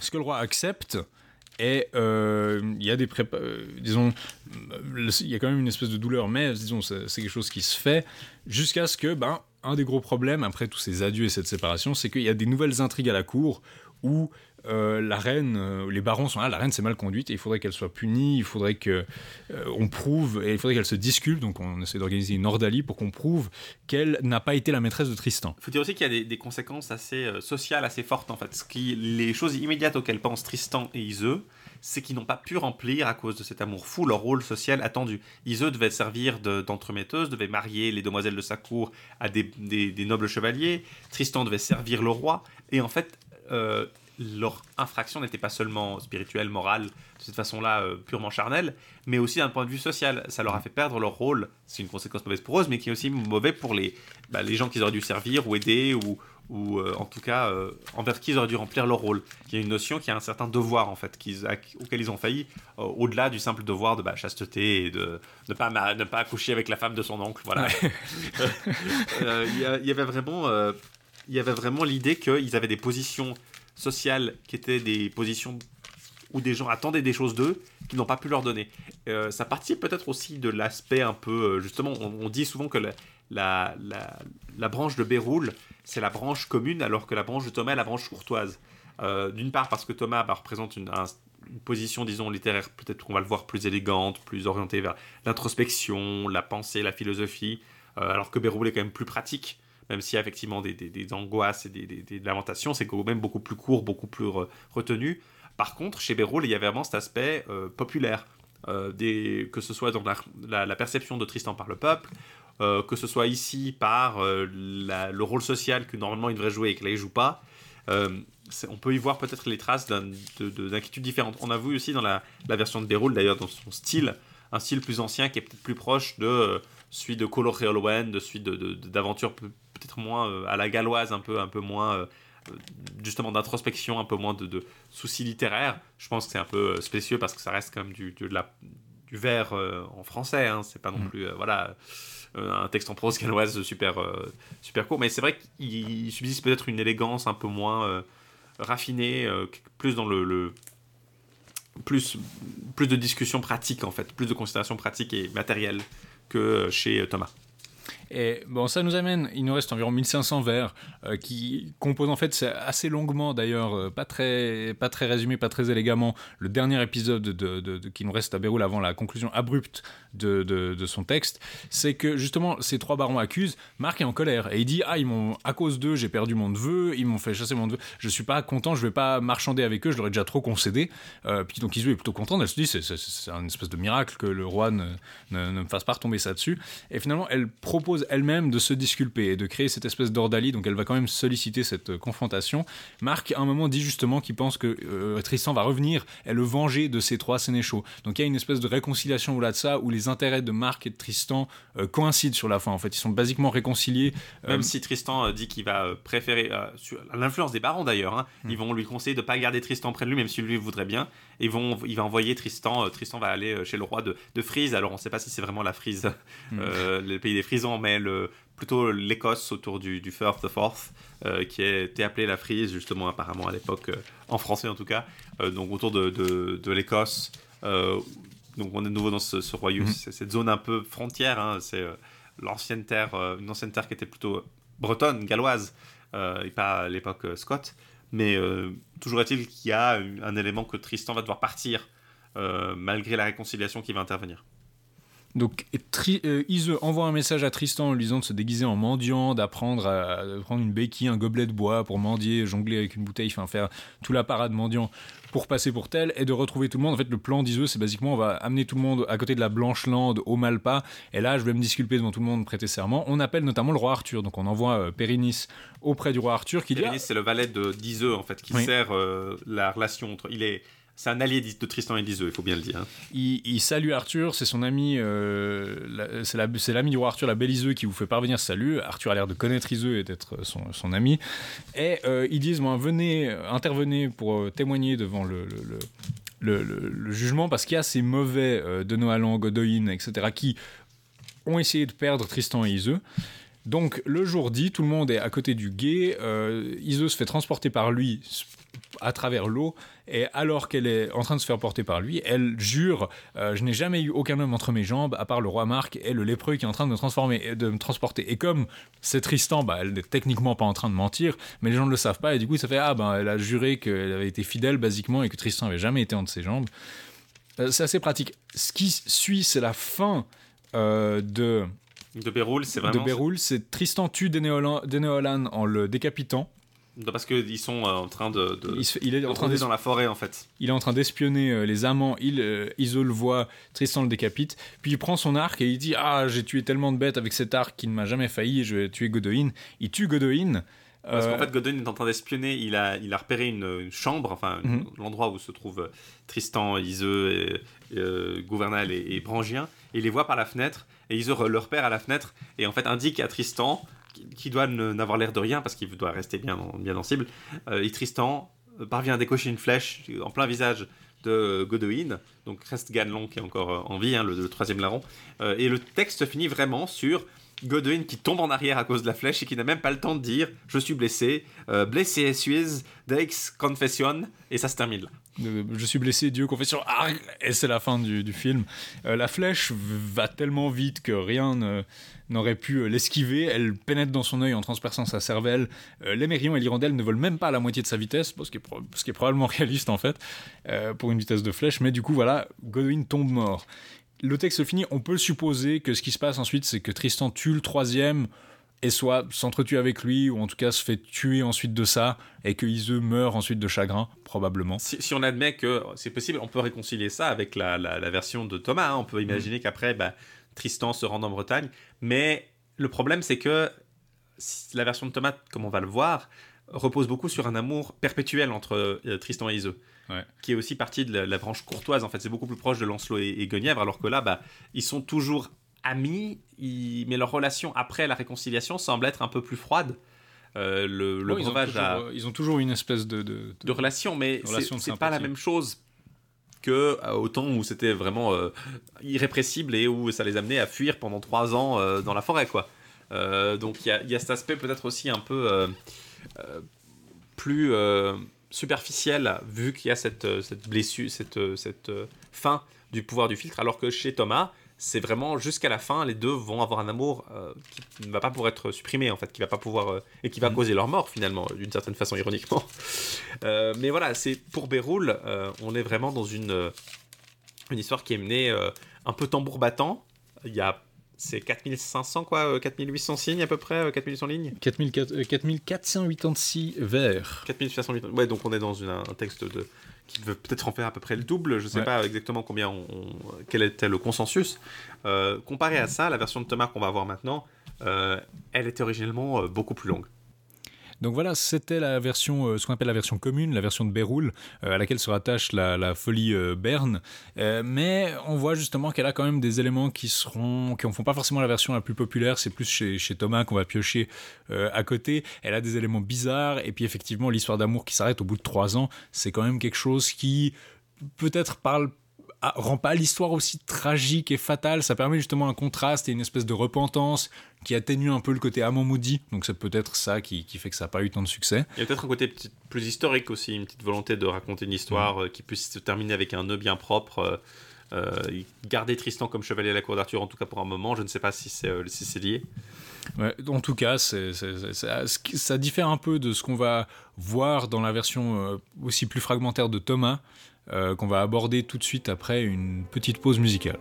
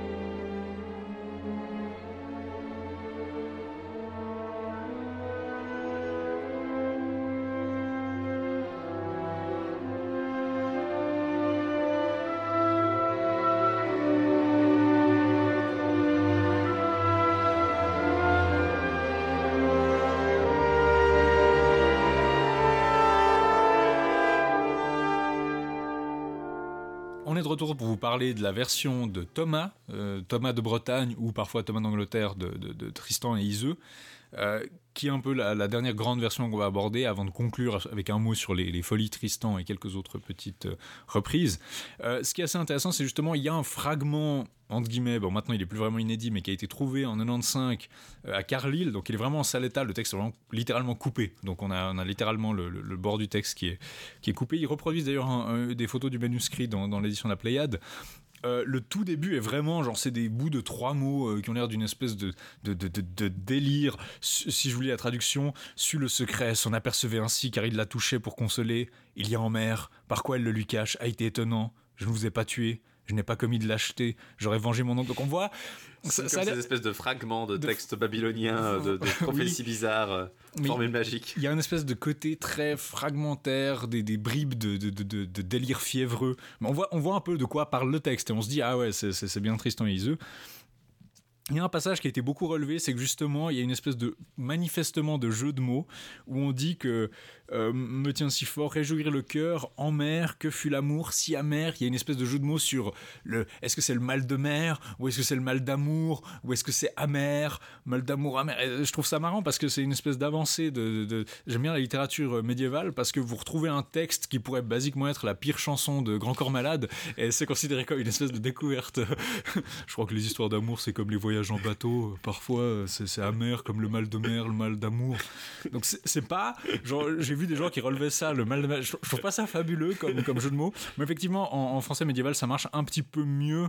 Euh, Est-ce qu'on parle d'amour, d'amer, de la mer? Il y a une ambiguïté qui euh, témoigne peut-être de ce qui devait être Pour des mers, C'est- si on prononce toutes les lettres du, du verbe. donc il y a une espèce d'amertume, euh, d'accès de bile, de nausée qui est mentionnée, euh, l'oppression qui est mentionnée. Iseux mentionne justement ce, ce qui lui pèse sur le cœur. C'est un bout de la traversée en bateau apparemment. Euh, les marins ont aperçu la terre et tout le monde se réjouit à la seule exception de Tristan l'amoureux, car il aurait préféré euh, rester avec Iseux plutôt que de, de voir la terre. Donc c'est quand même intéressant d'avoir justement le passage du, du bateau, qui est quand même pas le moindre, c'est le moment où il tombe supposément amoureux. Et c'est un bout qu'on n'a pas justement dans les versions de, de, de Béroul et Thomas. et se conclut sur le, remplacement de, de, de, de Brangien dans le lit euh, nuptial à la place d'Iseux. Justement, elle se prépare tout comme euh, la reine. Marc euh, ne, la remarque, ne remarque pas la substitution, bon ça comme, comme on imaginait. Euh, le roi prend Brangien et lui enlève son pucelage. Euh, Iseux est dans le plus grand désarroi. Après voilà, il y a une chose qui se passe, c'est que Iseux pense que Brangien va la trahir et la dénoncer au roi. Oui, ou qu'elle euh, va s'attacher au roi et essayer de la remplacer. Et c'est une ces choses qu'on va euh, récupérer dans euh, la version norroise et qu'on peut euh, voir en creux dans la version de, de Thomas, qu'on va en parler. Il y a un conflit euh, très tôt dans la version de Thomas euh, entre euh, Brangien et, et Iseux. En fait, il semble qu'Iseux ait vendu Brangien à des cerfs pour qu'il la tue, donc à la Blanche-Neige un peu. Ouais. Euh, ça marche pas, puis en plus, ah, mais elle l'en veut pas trop au début. Mais après, il y a encore une, une aventure, on va le voir avec euh, Canedrin, donc l'ami de, de Tristan, où euh, elle euh, dort avec lui, mais elle le fait dormir pour pas qu'il couche avec. Mais après, il se fait passer pour un traître, donc euh, un sénéchal qui est amoureux de Brangien se fait passer de, de Diseux, se fait, lui dit euh, Ah, euh, regardez votre amant, euh, c'est bien, c'est bien un couard. Et puis du coup, elle en veut à Iseux de l'avoir fait. euh, Oui, euh, c'est plutôt. donc elle, elle va se venger après. euh, C'est assez curieux euh, toute l'histoire entre Brangien et Iseux sur la fin. Parce que on n'a pas tous les éléments exactement. On les a dans la version norroise, mais on ne sait pas exactement comment ils étaient agencés euh, dans euh, la version de Thomas. Mais en tout cas, le, texte se conclut en, mentionnant manifestement, de ce qu'on peut déduire, que euh, c'est que quand la reine retourne dans le lit, Marc ne se rend pas compte de la différence parce qu'il a bu du vin. Donc ça explique un peu voilà pourquoi il se rend pas forcément compte de la différence et qu'il l'embrasse avec un grand amour, une grande tendresse. Et c'est là que ce, fragment relativement récent, donc qui a été trouvé il y a plus d'une vingtaine d'années, a été trouvé. Mais Thomas, comme Béroul, le, re- le reste du texte de Thomas qu'on a commence un peu euh, au, milieu, au milieu de In Media Res. Ouais, même plutôt à- presque vers la fin, parce que euh, si on en croit la saga et si on en croit le roman de Gottfried de Strasbourg, le, ce moment-là, en fait, de Thomas euh, intervient, commence en fait juste après la réconciliation. La chasteté a, a été constatée par Marc dans la forêt et ils se retrouvent, euh, à la cour les deux, mais ils continuent à se voir et là ils se voient dans un verger. Euh, visiblement, ça a dû se terminer différemment. Euh, au lieu d'avoir euh, justement cette, potion qui, qui s'affaiblit et qui motive leur retour, là c'est la, Marc a vu, Marc les a pas tués, donc ça veut dire que Marc accepterait leur retour et ils doivent se rendre plus ou moins directement. En tout cas, ils continuent à, se, à se voir. Et là, de nouveau, le roi, avec un nain, les voit, mais les voit seulement endormis. Euh, et il va euh, chercher euh, des barons pour que les barons constatent en fait la, la, la, mort, enfin, qu'ils doivent être condamnés à mort et qu'ils vont être donc livrés au bûcher. Tristan se réveille parce qu'il avait entendu le roi, en fait, il se réveille juste avant que le roi arrive, il l'a entendu et dit à se- qu'ils doivent, se- séparer et il dit en fait que bah, si lui part, Iseux sera probablement épargné, ce qui effectivement arrive. Le fragment est vraiment très court euh, et se termine juste sur Iseux qui euh, donne un anneau euh, en, sa mémoire à Tristan. Et on va plus loin d'un coup, on se retrouve dans un manuscrit différent. Le manuscrit là, qui- dans un folio en fait, un, folio d'un manuscrit à Cambridge, se trouve là dans un manuscrit de la Bodleian Library, la suite. Et on va voir le mariage de Tristan avec cette Iseux blanches mains, qui est la sœur de son ami euh, Canédrin. Qui est Et- donc une autre Iseux. voilà, qui est une autre Iseux, qui y a beaucoup d'emphase sur le fait qu'il se marie avec elle, non pas parce qu'il n'aime plus Iseux ou qu'il déteste Iseux, il le dit bien, mais pour voilà tester Iseux en quelque sorte. L'idée que Iseux, euh, quand elle verra qu'il a... euh, parce qu'il dit même explicitement, je ne me marierai pas avec Iseux si elle ne s'appelait pas Iseux ou si elle n'était pas belle. Elle doit, elle- elle doit avoir les deux qualités. Les, deux qualités essentielles chez une femme. euh. s'appelait Iseux être belle. Mais il va pas consommer le mariage, hein, il va bien euh, garder. Il va d'ailleurs utiliser comme excuse le fait qu'il a une vieille blessure. Et là, il dit, il a dit qu'il a une vieille blessure, donc oh, on a l'impression qu'il se tourne vers la caméra et qu'il fait la blessure d'amour. ah. et puis sa femme dit bon, ok, je, je comprends. Il y a Mais- un, un épisode où elle est aspergée par euh, Iso Blanchement est aspergée par de l'eau en traversant une rivière, et elle est avec son frère. Elle rigole en disant que l'eau l'a atteint plus haut sur sa cuisse que jamais où Tristan ne l'a touché en fait. Oui, donc Tristan, euh, même après sa noces, ne va pas consommer le mariage en fait. Euh, donc il y a tout, un, il y a tout un, un long, long passage où Tristan va s'interroger sur la, le bien fondé de ses actions. Est-ce qu'il est vraiment maléfique? Est-ce qu'il est gentil avec Iseux C'est très long. Euh, alors c'est très bien écrit, moi je trouve ça très beau, mais c'est vrai que ça peut paraître un peu, euh, disons, digressif et pénible à lire si on Bah, s'intéresse si, à l'intrigue. si vous aimez pas les tourments amoureux, c'est peut-être pas l'histoire pour vous, disons. C'est intéressant d'un point de vue littéraire, d'un point de vue linguistique, d'un point de vue philosophique. Mais c'est sûr que d'un point de vue de l'histoire de chevalerie, euh, à, à l'action forte, euh, on est très loin. Même, même dans Lancelot, il n'y a quand même pas autant d'interrogations et de, de, de, de circonvolutions euh, philosophiques. Et même après le mariage, en fait, Tristan va se rendre compte qu'il a fait une erreur, en fait, parce que euh, maintenant, non seulement bah, il est en colère contre il est un peu pas en colère, mais Iso est en colère contre lui. lui n'est pas en colère contre elle, mais se rend compte qu'en fait, en se mariant, il va pouvoir provoquer sa colère d'autant plus, et en plus, il va être, euh, bah, il va pécher à l'encontre de sa jeune femme qu'il l'épouse, non pas pour elle-même ou avec l'intention de l'aimer, mais juste parce qu'elle lui rappelle, donc il blesse encore plus de monde. Donc il se rend compte de I made a huge mistake juste après, quoi. C'est c'est assez dramatique en fait dans le- dans l'histoire. Et il va encore y avoir beaucoup, beaucoup de digressions et de, de lamentations de la part de Tristan sur cet état de fait euh, qui va causer du remords. Et il espère juste que Iseux lui pardonnera quand elle verra à quel point il a été tourmenté. Donc c'est vrai que c'est. Il peut sembler un peu, disons, pleurnichard. Euh, et le texte est très didactique, il nous explique bien. Donc on a presque l'impression que c'est un manuel d'amour de ce qu'il faut pas faire pour les, jeunes chevaliers euh, par moment. Quoi. Il y a une notion, contrairement à chez... euh, alors il y a une lamentation sur le, fait que Iseux a dû se marier voilà, avec Marc, qui s'aime pas. Là, en l'occurrence, il y a un peu de ça, mais il y a aussi le fait que bah, on doit se marier pour des raisons raisonnables en fait. Vous n'allez pas vous marier de dépit avec une femme qui ressemble avec celle que vous aimez juste parce que Ouais. bah, l'autre vous a un peu chassé. Il semblerait aussi que Tristan perçoit le, la, disons, son départ, son exil forcé comme euh, quelque chose que Iseux, euh, de, issu de la colère d'Iseux, qu'Iseux n'est plus tellement amoureuse de lui. Il y a une espèce de doute en fait de la part de Tristan aussi. Il veut tester Iseux dans cette affaire. Donc c'est pas euh, quelque chose de euh, non plus euh, certain quoi. Même si le filtre d'amour n'a pas relâché son emprise, il y a une incertitude de sa part. Ils sont pas conscients en tout cas. Mm. Donc évidemment il y a ce mariage, il y a cette scène de, de coucher. Et il y a toute une scène, alors qui est assez, assez- rigolote, où en fait Iseux se lamente, l'autre Iseux, hein, la blonde, parce que euh, Tristan n'a pas de nouvelles de Tristan, et puis les ennemis de Tristan à la cour, parce que là Tristan a beaucoup plus d'ennemis que dans la version de Béroul, euh, n'arrêtent pas de lui raconter des, sornettes et des histoires. Ils disent ah, euh, en fait c'est comme si Tristan a dû avoir beaucoup d'aventures, mais euh, seulement les plus mauvaises ou les, les mauvais résultats ou des mauvaises rumeurs arrivent à Iseux. Du coup, elle n'entend pas ses exploits, elle entend juste parler de Ah, j'ai entendu dire qu'il allait combattre ce géant, mais euh, ce géant il tue tout le monde, donc ça se trouve il est déjà mort. Et en fait, il va combattre un géant qui est le neveu du grand orgueilleux. Et là, il y a une digression sur qui est le grand orgueilleux. Le grand orgueilleux, c'était. Alors, je sais pas si c'était lui-même un géant, mais en tout cas, ce qui est sûr, c'est qu'il il adorait tuer les gens pour leur arracher la barbe du menton et s'en faire une pelisse, en fait. Il- Il venait de l'Afrique à la base. Et un jour, il avait une- déjà une longue pelisse.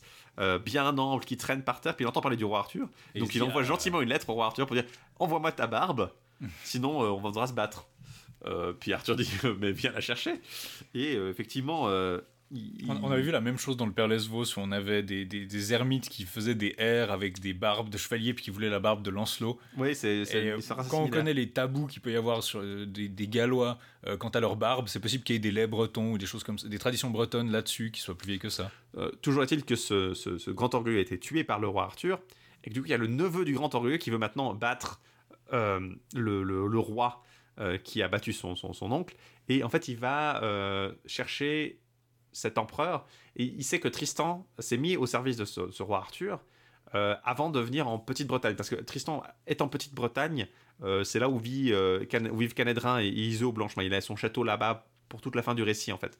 D'où le passage final fatidique de la traversée avec les voiles noires ou les voiles blanches Mm. d'Iseux. Donc le grand orgueilleux va être battu par Tristan. Mais alors que la reine est assise dans sa chambre, et là on... c'est intéressant parce qu'on nous parle de la reine en train de chanter un lait euh, qui raconte l'histoire de Guiron, euh, et Guiron qui était euh, lui-même amant d'une dame mariée dont le mari a forcé sa femme à manger le cœur de Guiron. Donc c'est un lait très triste.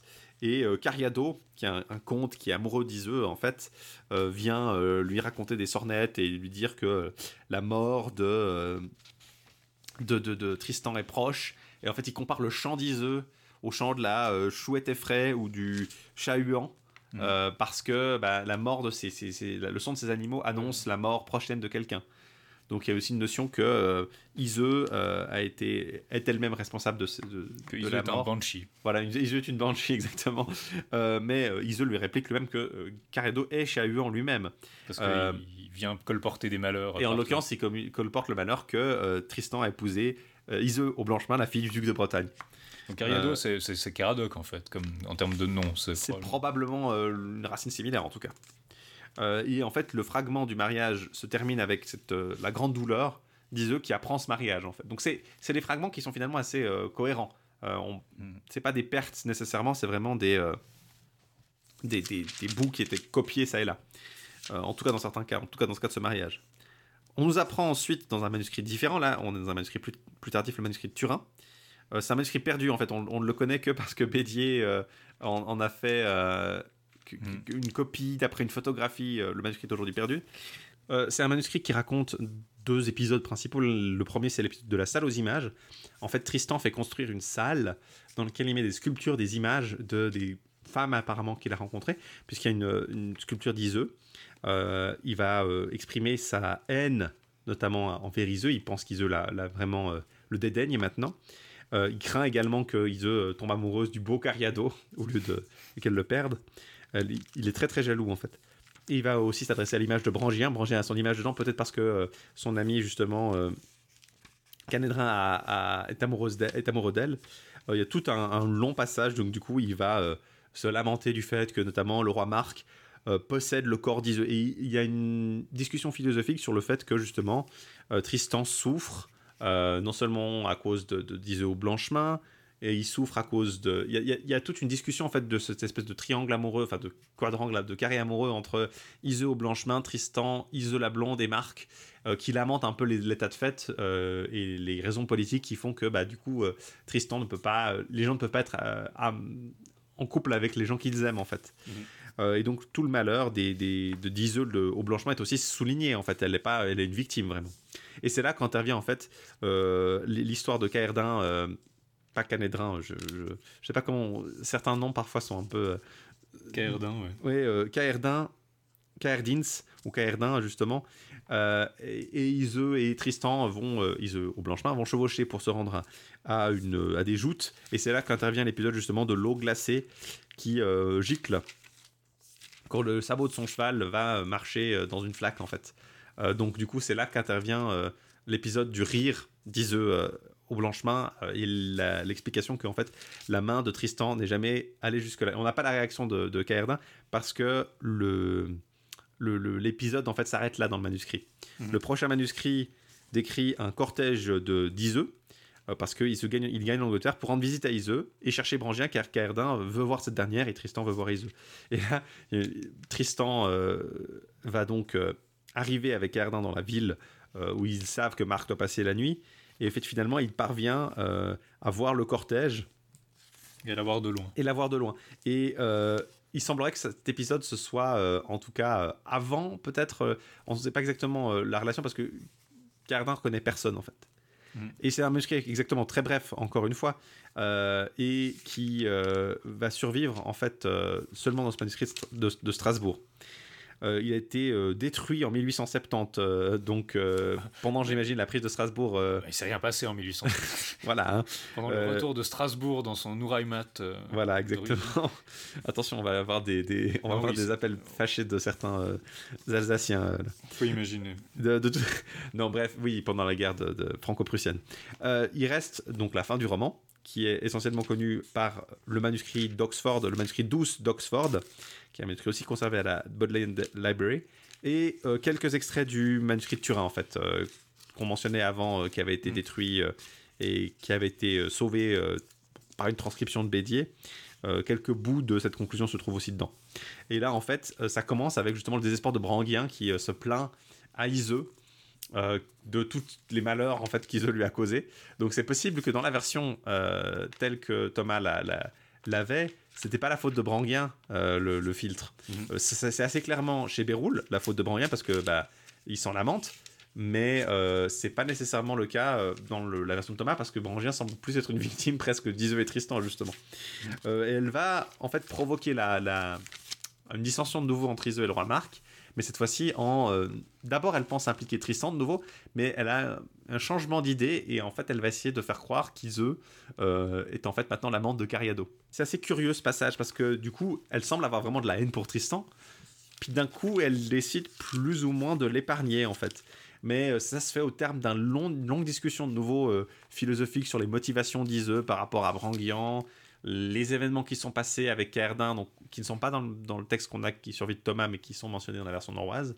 Euh, toujours est-il que euh, dans tout ça, elle va révéler, euh, disons, une vérité partielle à, à Marc. Oui, Iseux n'est toujours amoureux de quelqu'un, mais elle ne va pas dire de qui. Et il va en fait avoir un projet de laisser, en tout cas, Brangien s'occuper de Cariado. Euh, tout ce que ça va faire, en fait, c'est euh, mettre Iseux sous l'autorité de Brangien, plus ou moins, en fait. Et elle va être euh, de, tirer un peu de euh, cette autorité.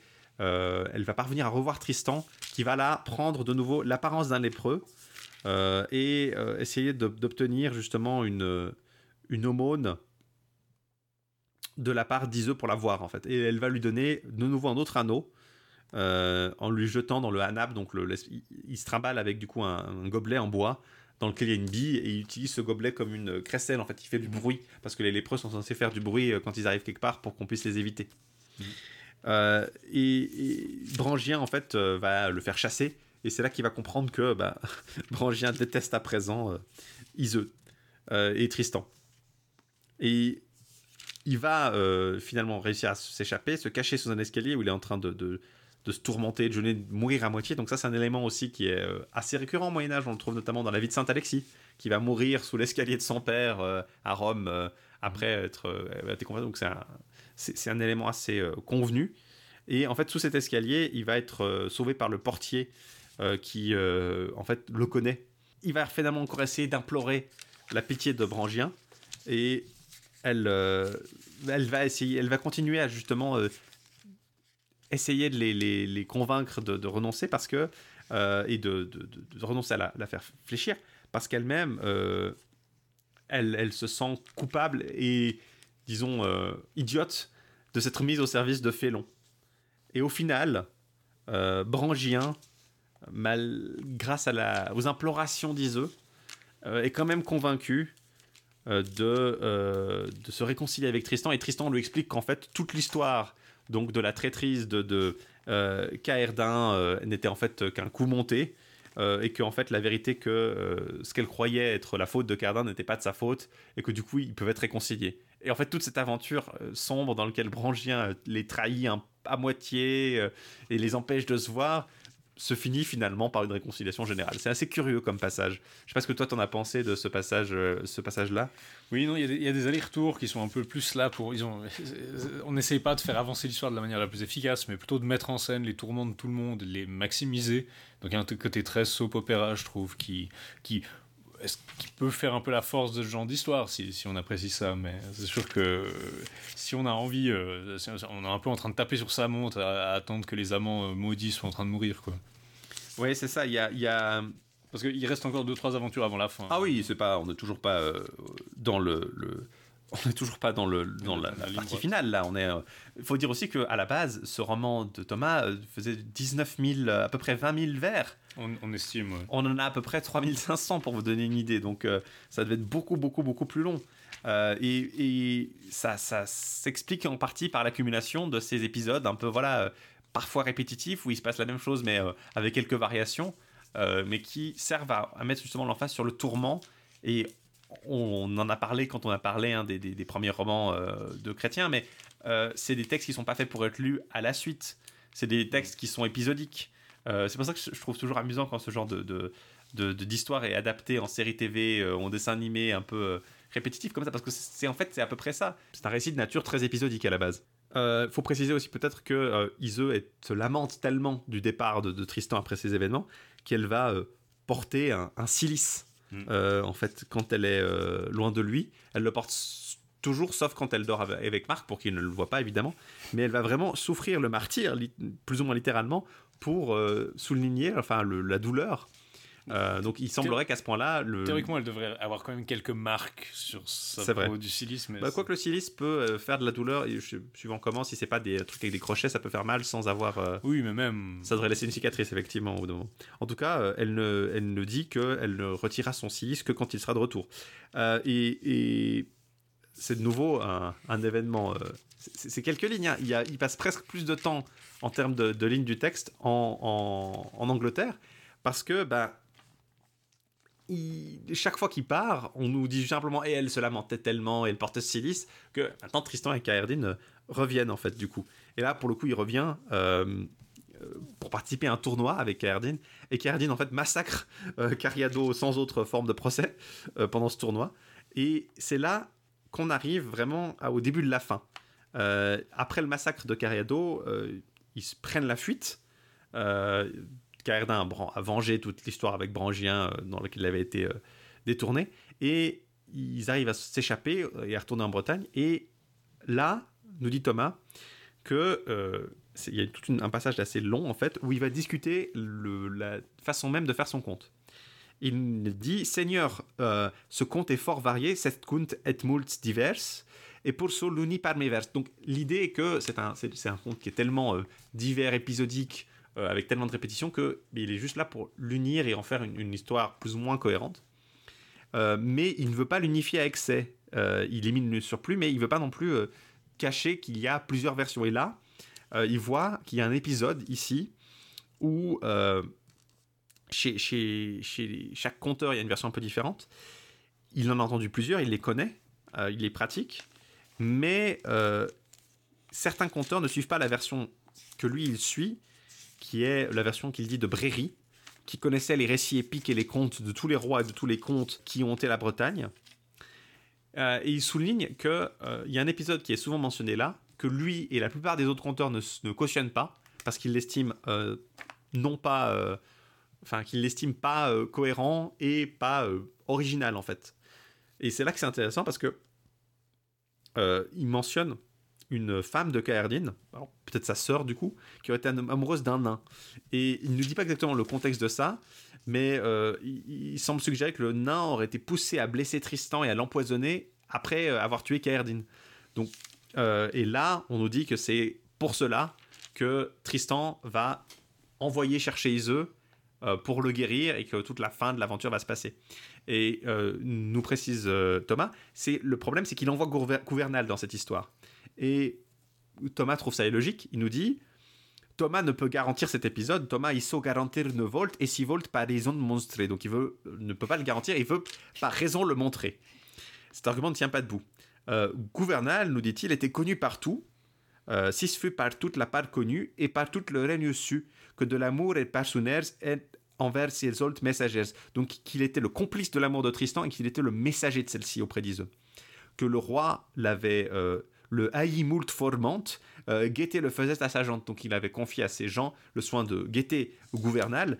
Et donc comment cet homme qui est euh, comment peut-il donc venir sous service à la cour offrir al rey al as baruns as sergents comme fut étrange marchand? Donc comment peut-il venir offrir son service au roi comme un marchand auprès de ses comtes auprès de ses sergents euh, alors qu'il aurait été si connu. Il aurait été immédiatement reconnu. Et ce qui est assez intéressant parce que dans la plupart du récit, en général, Les gens si quelqu'un peut se cacher. Voilà. qui que ce soit. Et là, Thomas justifie le fait que bah, Gouverneur n'aurait pas pu possiblement passer pour un marchand. Et, aller- et ce qui est intéressant, c'est que la, la- il pourrait dire non, non, c'est pas Gouverneur qui l'a envoyé, c'est un autre type. Non, il dément toute l'histoire de ces, ces compteurs-là juste à cause de ce détail. Donc il dit, euh, c'est ça qui est rigolo, euh, donc ne sait comment il se garde d'As, ne comment euh, Isolt menace, je sais pas comment il aurait, se serait gardé, comment il aurait amené Isolt. Il sunt del kun force veillé, est la verrure esloignée, et c'est de sonne volt granter, ne vuel verreux s'estriver. Tangente le lourd et jo le mien, la raison s'y prouvera bien. Donc nos compteurs se fourvoient, ils s'éloignent de la vérité, et s'ils veulent pas en convenir qu'ils ont tort à cette histoire de gouvernal qui va chercher Iseux, moi je veux pas débattre avec eux, ils peuvent se tenir à leur version, je m'en tiendrai à la mienne et on verra bien qui aura raison. Et ça, ça, je trouve ça fascinant ce passage. C'est vraiment une dispute autoriale, c'est un- un- une dispute académique. On pourrait croire que Bédier et O'Gorman en train de tacler Bédier euh, justement dans sa, dans sa, son édition du, du- du- Ça n'a pas de sens. ça n'a pas de sens ce que vous dites, c'est pas possible, vous ignorez totalement. Euh, c'est vraiment euh, une dispute académique, quoi. Euh, c'est ça qui est intéressant. Mais ça montre aussi qu'il y a une, une version, une histoire, une version de l'histoire qui est vue comme authentique. Bon, ça, ça, ça, c'est courant que quand on est quelqu'un écrit une version de l'histoire, il vous dit Ok, accrochez-vous parce que moi je vais vous raconter. Vous avez entendu l'histoire de, de- Oui. de Perceval Moi je vais vous raconter la vraie histoire. On a vu ça dans, dans là, Perceval là, il y a l'idée que chaque conteur veut raconter euh, l'histoire, effectivement. Mais là, spécifiquement, ce qui est intéressant, c'est qu'il y a une, une on norme. attaque, on attaque frontalement une version de l'histoire. ouais. On attaque frontalement une version de l'histoire et on- surtout on dit que la plupart des conteurs ont une version correcte. Mais il y a certains conteurs qui, qui ont une version que nous on peut pas cautionner. Donc il y a aussi une différence d'école. Et on peut peut-être essayer de penser que dans la version de euh, Béroul, Il y avait peut-être il y avait cet cette histoire de gouvernal qui va chercher Ise. On peut penser, bah, c'est- c'est facile parce qu'on a ces deux branches, et on peut se dire, bah voilà, ça semble assez logique. C'est pas sûr, on ne sait pas vraiment. Et euh, comme tu le disais, c'est possible aussi que la version de Béroul se terminait beaucoup plus simplement. Mais ce qui est intéressant, c'est ce- vraiment ce débat et cette existence de deux positions. Euh, et qui n'est pas quelque chose de simplement individualiste, de dire ah non, ma version c'est la meilleure. C'est de dire il y a une version correcte, je vous la raconte. Euh, c'est celle que les autres, euh, et on se fie à cet auteur qui savait très bien de quoi il parlait, et c'est celle qui a travaillé. C'est vraiment l'application en fait de textes, de, de traditions textuelles qui sont pas d'habitude appliquées au roman ou à ce genre de texte en fait. On pourrait, euh, il pourrait parler d'un texte de Cicéron ou de Flavius Joseph ou d'Hérodote. Euh, ce serait peut-être, ça paraîtrait plus logique là. C'est vraiment un texte pour nous de fiction. Mais il y a ce statut un peu évidemment fluide de la, matière de Bretagne et euh, il peut y amener une critique textuelle de cette façon-là. Donc ça, je trouve ça assez intéressant. Donc à la place de, raconter l'histoire de Gouvernal, il va raconter l'histoire euh, telle que lui, il la connaît. Et en fait, c'est euh, Tristan et Caradine qui vont rencontrer un chevalier qui s'appelle Tristan le Nain, qui n'est pas un nain en fait, hein, parce qu'il est comme grand et élancé, un fort beau chevalier, euh, impressionnant. C'est c'est juste non seulement il a une passion pour les personnages qui ont le même nom, mais en plus il leur donne des noms qui n'ont pas de sens. Genre Tristan le nain, qui d'ailleurs n'est pas un nain. Donc c'est juste pour le différencier du, du, premier. Ouais, euh, il, il nous dit qu'il recherche le château de Tristan l'amoureux, du coup, parce que Tristan ne peut plus être le Tristan simplement, il doit être Tristan l'amoureux. Et il se plaint que Tristan, euh, et Tristan lui dit Bah, je suis Tristan l'amoureux, je vous aiderai. Alors, le, le- Tristan le nain semble un peu le mettre en doute, puis euh, non, non, je, vais vous aider. En fait, Tristan le nain, sa, sa dame s'est faite ravie par Estout l'orgueilleux du château fier, qui la retient de force. Et donc, Tristan l'amoureux décide d'aller aider Tristan le nain. Et ils vont aller euh, tous les deux à la, à la chasse de, cette dame qui a été retenue en otage. Euh, ils vont aller euh, guetter les, les, les méchants et Estou a six frères en fait qui sont des chevaliers à son service. Deux d'entre eux rentrent d'un tournoi. Alors les deux, Tristan les provoque et les tue quasi instantanément, donc il n'y en a plus que cinq. Mais ils sont quand même à deux contre cinq, donc du coup ils vont réussir finalement à, à- avec l'aide de Kaerdin les affronter. Ils ont tué les, les quatre chevaliers, les sept frères sont morts, euh, mais Tristan le nain a reçu un coup mortel et Tristan l'amoureux est blessé au rein par une, un épieu empoisonné en fait. Mm. Et donc, euh, il a parvenu à tuer euh, la personne qui l'a blessé, mais il va quand même mourir s'il n'est pas soigné. Et là, du coup, bah, évidemment, il va euh, demander l'aide de, de après avoir été maltraité. En fait, ses médecins n'arrivent pas à le traiter correctement. Il sait que Iseux, la blonde, pourra le soigner. Il va demander à Kaerdin de, euh, d'aller la chercher. Et en fait, il révèle toute l'histoire de, son amour avec Iseux, euh, pourquoi il, s'est marié avec sa sœur, mais pourquoi il ne l'a pas touché. Et le truc, c'est qu'en fait, il révèle ça à Cardine pendant que la sœur écoute à la paroi. Et du coup, euh, Iseu Blanchemin, bah, comme on vous l'a expliqué hein, dans la, petite introduction euh, au récit qu'on a fait, c'est assez simple. Cardine va réussir à faire venir Iseu et Brangien avec lui en bateau. Ils vont passer par des tempêtes. ils vont avoir beaucoup de, de- de problèmes en fait en chemin. Et euh, Iseu, euh, la, la, la blanche, va euh, au blanchemin donc va voir les bateaux arriver, mais au lieu de dire ah bah voilà il y a la voile blanche et Iseu qui arrive pour te soigner, elle va prétendre que c'est la voile noire et que du coup Iseu n'a pas pu venir. Et du coup, bah voilà, Tristan se laisse mourir parce qu'il sait que son espoir est, futile. Et en arrivant sur son corps, euh, va pleurer et mourir immédiatement en fait. Euh, et, et c'est là que se termine le récit. Sur leur enterrement euh, commun, en fait, euh, la, la- sur la, la douloureuse fin finalement de ces deux amants qui sont unis jusque dans la mort, ils sont morts avec toujours l'effet du, du filtre en eux. Euh, ils sont vraiment. euh, voilà, c'est très tragique. Et on n'a pas encore l'épisode de justement cette, ce lierre qui va relier leurs deux tombes, parce que ça, c'est une, une addition qu'on trouve que dans la, la version norroise de la saga. Mais en tout cas, euh, la, la mort des deux. euh, Il y, a, il y a deux fins différentes, un peu, enfin, Ouais. deux fins légèrement différentes. Il y a une fin légèrement plus longue où il y a une lamentation un peu plus longue où elle l'embrasse, euh, où elle rend l'âme contre lui, bouche contre bouche. Et euh, Tristan mort par amour, la belle Iseu de tendresse pour lui. Euh, Il y a un passage qui est assez marrant, qui est relevé notamment par euh, Alan Lupac, c'est que pendant qu'ils arrivent en bateau dans la tempête, il y a Iseu qui commence à, rêver plus ou moins euh, ce qui pourrait arriver pour qu'ils soient réunis. Euh, il, se dit ah il faudrait qu'on s'échoue et puis que le bateau soit renversé et puis qu'il y ait un poisson qui me mange et puis que Tristan soit mangé aussi et alors on serait réunis dans le poisson et puis elle se rend compte elle-même que euh, ça n'a pas de sens parce que elle commence à envisager sa propre mort dans la tempête, euh, se dire si c'est la volonté je veux bien, mais notre amour est si fort qu'on sera réunis. Mais vous pouvez pas vous noyer sur la terre parce que vous êtes blessé. Elle, parle à Tristan, pensez que vous êtes blessé. Euh, comme ça, notre corps à l'intérieur des poissons, euh, on leur rendra les honneurs que mérite notre amour. Mais ça est impossible et pourtant, si Dieu le veut, cela devrait lui produire. Et elle commence à se rendre compte que ça n'a pas vraiment de sens. Euh, et du coup, ça va se terminer effectivement sur la, mort des deux amants.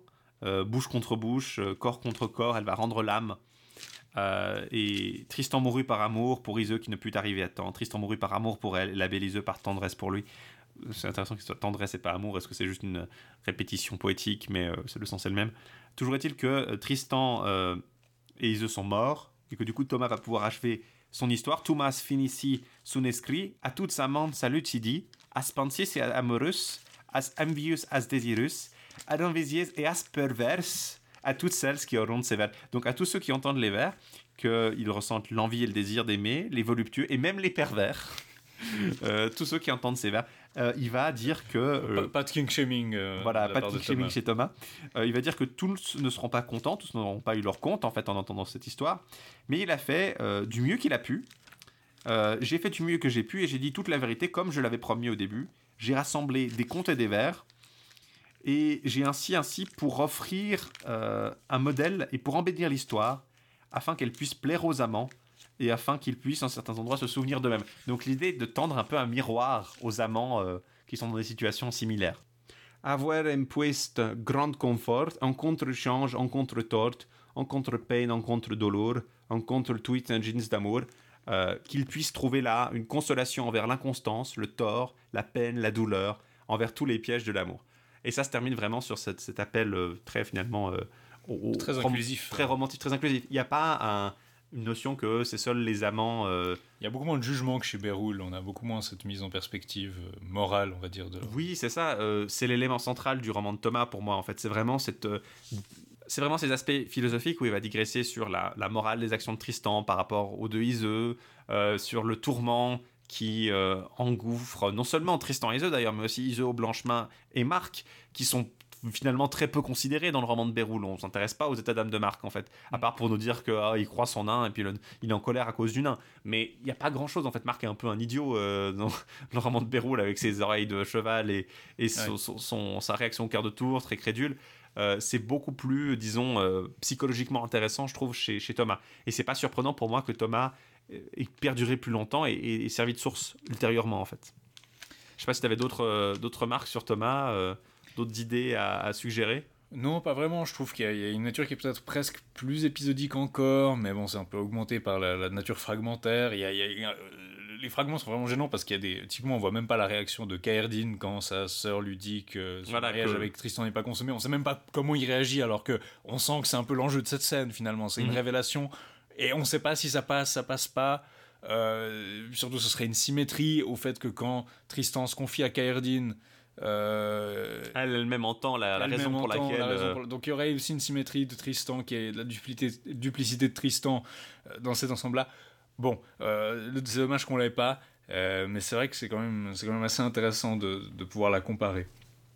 Et voilà, c'est- un peu le, le truc qui est dommage, c'est que c'est le- finalement le texte le plus fragmentaire des deux, mais c'est celui qui aura eu la plus grande influence, qui aura eu le plus de succès, qui aura été le plus adapté. Et finalement, au final, on a quand même une bonne idée de ce à quoi le texte ressemblait. On vous en parlera peut-être un peu plus si on fait un épisode sur les versions euh, norroises de, des légendes arthuriennes, euh, de, cette saga de Tristan, et des enjeux qui ont été euh, transposés en fait et qui ont été adaptés, mais on peut y retrouver, si vous voulez, la, structure plus ou moins originelle de celle de Thomas, avec bien sûr beaucoup moins de, de digressions et de, de considérations philosophiques. On est dans une saga norroise, pas dans un, un roman d'amour ça. français, un roman courtois.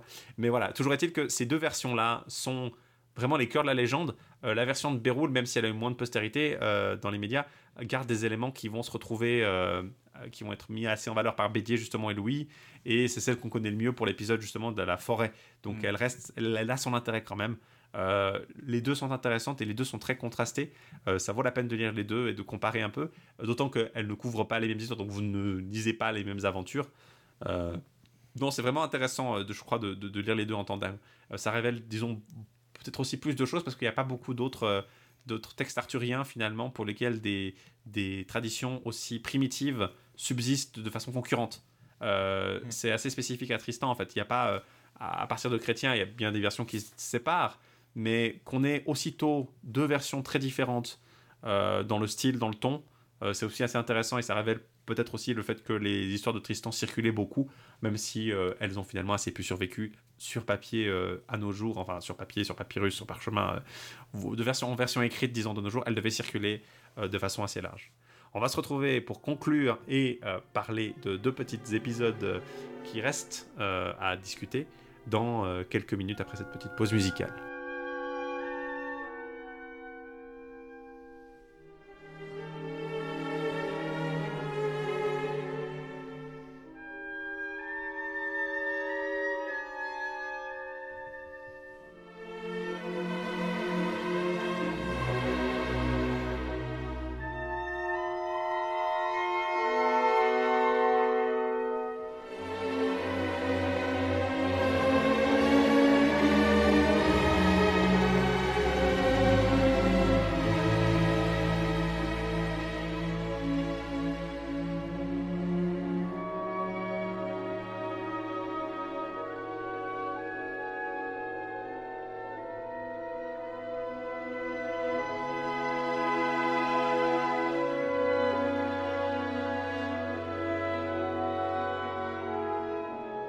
On est de retour pour conclure cet épisode sur les premières versions françaises de l'histoire de Tristan et Iseux, pour parler un peu des folies Tristan. Alors, la folie Tristan, c'est un épisode qu'on appelle, donc, comme vous pouvez l'imaginer, un épisode où Tristan est fou, il se fait passer pour fou, il se fait passer pour un, un mendiant lépreux ménestrel, et il arrive incognito à la cour, donc les deux, les deux textes sont assez similaires de ce côté-là, sauf que c'est plus en fait un cadre narratif qui lui permet d'évoquer euh, les épisodes passés de l'histoire, en fait, et on voit que la version de Béroul se rattache vraiment à la version de Berne, ça c'est facile à retenir, ça commence par Ber, et la version d'Oxford plutôt à celle de Thomas, notamment dans la version de Béroul, il mentionne euh, l'ermite euh, Ogrin, et le, le, le, le- Le, c'est le dynaste Dinan aussi, qui est un ami de. le de- Dinan, donc des éléments qui se retrouvent.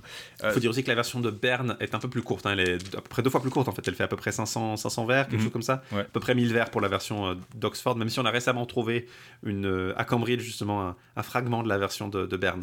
Oui, Euh, qui permet de consolider un peu des passages lacunaires. Mais donc la version de, Berne commence par le fait que Tristan est brouillé avec la cour, donc ça on imagine bien. Il craint le roi, le roi se dit je suis passé pour un idiot, et effectivement le, texte va quand même le montrer de façon assez peu euh, perspicace, on va dire.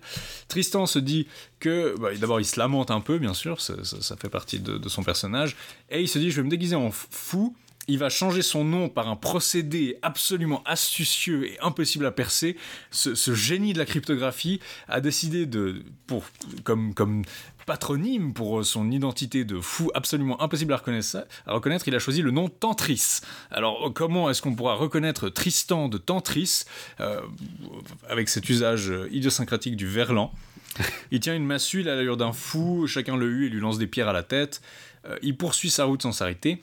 Il arrive à la cour, et là, euh, on lui demande quel est ton nom, il dit qu'il s'appelle Picous, quel est ton père, un mort. Parce qu'il avait cru parce qu'il a déjà choisi un pseudonyme ouais, ouais, maintenant il change de pseudonyme? Ah, euh, un deuxième, à jour. il joue aux échecs en 8 dimensions, on peut pas le suivre. Et il dit que sa mère c'est une baleine, euh, j'ai une sœur que je vais vous amener, la jeune fille s'appellera Brune, eux.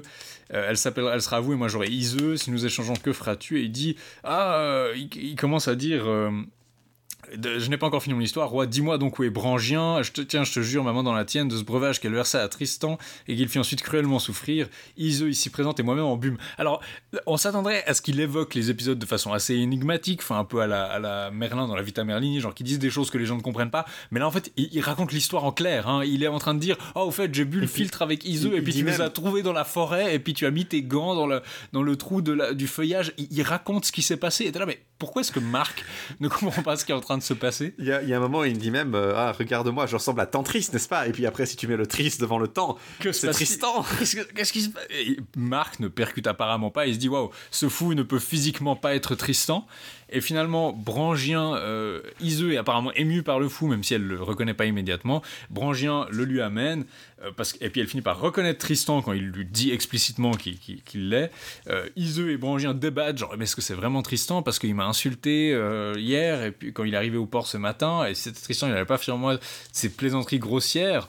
Et puis elle dit, ah, je l'ai fait pour euh, me couvrir. Et puis c'est littéralement, il se comporte comme un abruti, alors tout le monde ne comprend pas que c'est lui. Euh, il évoque ses souvenirs avec euh, notamment à propos de l'ermite Ogrin, qui les avait apparemment dissuadés. Et euh, il se finit sur. Euh, alors, Iseux reconnaît son anneau, le chien Usdan les, les retrouve, enfin le retrouve et joyeux face à lui. Et euh, on se dit, mais qu'est-ce qu'il faut faire? Bah, Procurez-lui des vêtements. Pendant que le roi est à la chasse, vous pouvez profiter un peu d'être ensemble. Et à la fin, sur ces mots, sans faire de bruit, Tristan se glisse sous la courtine et entre ses bras, il tient la reine. Donc ils sont réunis brièvement. Euh, ce qui est intéressant, c'est que la version là nous donne la raison pour laquelle Brangien euh, a donné le filtre. En fait, elle a commis une méprise. Elle a rempli une coupe parce qu'ils avaient soif. Il faisait très chaud sur la, sur la mer d'Irlande. Ouais, bon. Euh, ils étaient en train de traverser. Il faisait très chaud. Purement fictif. Il faisait très chaud. Du coup, ils, ils, avaient soif. Et Brangien a commis une erreur, en fait. Euh, et c'est ça qui est intéressant avec ces folies, en fait, c'est qu'elles nous donnent des éléments. D'ailleurs, la plupart du texte, pour ce qui se passe avant les bouts qu'on a, on peut finalement assez bien le reconstruire, en fait, en disant juste les folies Tristan. Il n'y a même pas besoin d'aller très loin dans la version euh, noroise, finalement. On peut remplir les trous assez facilement. Mmh. Euh, c'est ça qui est assez intéressant, je trouve. Il y a une tendance à la répétition et à l'explicitation. Euh, Peut-être aussi un besoin hein, fait simplement du fait que bah, cette histoire circulait, devait être racontée. Et parfois, vous allez devoir raconter ah bah, euh, je vais raconter l'histoire de, de, Tristan et Iseux. je vais raconter cet épisode, mais on, vous peut-être pas tous les détails. Donc, je vais devoir vous répéter. Et c'est ça une fonction aussi, si à la base la tradition est orale, de euh, rappeler et de remémorer l'origine de l'histoire et pourquoi on a fait ça, voire même peut-être à remettre en question certaines choses ou à corriger certaines tendances. Enfin, toujours est-il que euh, ça a une fonction peut-être purement narrative, pratique, dans le cadre d'une narration épisodique. La version d'Oxford est un peu plus longue, mais elle est très similaire. En fait, elle, distingue, elle se distingue surtout euh, sur le fait qu'il y a beaucoup moins de détails. Elle est plus énigmatique. Là, pour le coup, Tristan est un peu plus, euh, un peu plus malin. Est un peu plus malin. Euh, il va de nouveau, mais il, on, sent qu'elle a la parenthèse de Thomas parce qu'il va euh, se languir. On commence sur le fait qu'il désire mourir parce qu'il n'a pas Iseux. Il séjourne euh, dans son pays. On ne sait pas encore s'il s'est marié avec euh, Iseux au Blanchemin. Il a besoin de consolation. Il est dans de sombres pensées. Mais il décide de revenir en Angleterre. Il cache bien son jeu et il se rend là-bas. Alors de nouveau, il y a la, la, même idée. Il va se faire passer pour un, pour un, en échangeant ses vêtements avec un pêcheur déjà. Il va finir des pauvres vêtements puis il va se déguiser de nouveau, euh, mais là il, semble se déguiser non pas tellement en mendiant, mais une espèce de pseudo géant en fait, un- une espèce de monstre mythique, euh, un géant avec une massue. Ouais. Euh, Oui, il, a aussi une, ma- il a aussi une massue dans la, Voilà, la il- version il- Bérou- dans la version il tient une massue, il s'arrache un pieu à une haie, puis il le suspend à son cou. Mais alors là, euh, c'est carrément plus dingue que le ouais, euh, je suis le fils d'un morse et d'une baleine, euh, ma sœur, voilà. Euh, là, c'est carrément. euh, Ouais, c'est a- l'homme sauvage. il- voilà, c'est l'homme sauvage. Et il parle de façon. euh, quand le portier lui dit d'approcher, il, il répond. euh, il lui demande vous, avez, vous, vous êtes, vous venez d'où en gros? Et lui, il répond euh, Je suis allé aux noces de l'abbé Dumont. À, ce noces fuit l'abbé de Mout, donc le Mont Saint-Michel, euh, qui ben qu'une nuit, une abbesse a dépoussé une grosse dame vélée. Il à Brest, le nez à bénémoine, clair ordiné de Besançon d'Escalmonde, de quelle manière qu'ils sont qui nous se remondaient à ce noces. Donc, euh, le Mont l'abbé du Mont Saint-Michel s'est marié avec une abbesse, forcément, monsieur, madame l'abbesse, Ouais. euh, qui est une grosse dame voilée, et tous les prêtres, abbés, moines, clercs, tout le monde de Besançon jusqu'au Mont, euh, ils, sont été, ils ont été invités, ils sont allés là-bas, euh, ils ont sauté, joué dans l'ombre, et je les ai quittés parce que je dois, je dois venir me mettre au service du roi Marc. Euh, et puis le portier rigole, puis dit Ah, vous êtes le fils d'Urgan le Fou, qui est une figure assez similaire, un, un géant comme ça. Euh, vous êtes bien rigolo, vous ressemblez parfaitement à Urgan. Et, euh, et du coup, le fou entre, donc Tristan entre, et là c'est euh, les, jeunes, les jeunes gens, les valettes, les esprits comme faites lui, euh, Vis le Vous voyez le fou hou, hou, hou, hou. Donc il y a l'onomatopée du rire, enfin, ou du, des huées en tout cas. Et donc il lui, il lui lance des bûches de bois à la tête. Voilà. Il lui balance des, des- des- du bois. Alors bon, euh, ça c'est la Tristan qui se demande est-ce que ma couverture de fou va, va réussir? Et puis les gens explosent de rire et lancent des bûches dessus c'est une- parfait le plan machiavélique C'est ça. Euh, et puis donc le roi euh, lui explique de, donc, toute l'histoire. Euh, il dit Ben vous dirais d'où suis et que si quises. Donc euh, je vous dirai bien d'où je suis et que ce, que ce que je cherche. Ma mère était une baleine, comme une sirène, elle hante les mers. Euh, je ne la connais pas bien. Je ne sais pas où je suis né, mais je sais bien qui fut ma nourrice. Une grande tigresse qui m'a allaité dans les rochers. Euh, elle a cru que j'étais son fan. Parce que ici, le fan ne désignait pas simplement le fan. euh, hein, c'est un, un bébé sauvage, en fait, le fan ici. Elle me nourrit de sa mamelle. Et j'ai une sœur que je vous donnerai en échange d'Iseux, donc ça c'est la même chose que dans la version de, de, Berne. Euh, et là, il, il explicite qu'il est là d'Iseux, il doit être là d'Iseux, ça fait tellement longtemps qu'elle est avec lui. Euh, non, mais tu peux. Je- on se demande, ça se demandait si le, le, le- il, compte sur le remarque pour être assez bête pour dire Ok, je te donne l'Iseux, puis on se barre. Mais bon, euh, toujours est-il que tout le monde trouve ça très très rigolo. Euh, et euh, est un peu en fait la seule à ne pas trouver ça rigolo. Dans la version de, de Berne, c'était pas tellement. euh, c'est- pas censé être si drôle que ça. Enfin, ça, ça paraît pas très drôle. Là, c'est vraiment. euh, tout le monde se marre, tout le monde est- trouve ado- adorable ce, ce génial comique. Mm. Et Iseux est la seule qui dit non, tu mens, tu mens, parce qu'elle elle, il connaît des, il fait allusion à des bouts de l'histoire. Et il est un peu plus cryptique. Euh, et là, il lui dit, mais là, par contre, là, il, il revire dans la, la, disons, la transparence la plus totale. Réniseux, dit lui, il lui dit, parce qu'il voit qu'elle elle a réagi à lui, Je suis tant triste qu'il vous aime tant. Souvenez-vous, quand je suis blessé. Bon, alors, oui, il a l'élégance de dire que euh, beaucoup de gens connaissent l'histoire que je vais vous raconter. C'est-à-dire que les histoires autour de Tristan et Isolde devaient circuler, donc, qui peut faire croire légitimement qu'il a entendu ça ailleurs. Et voilà.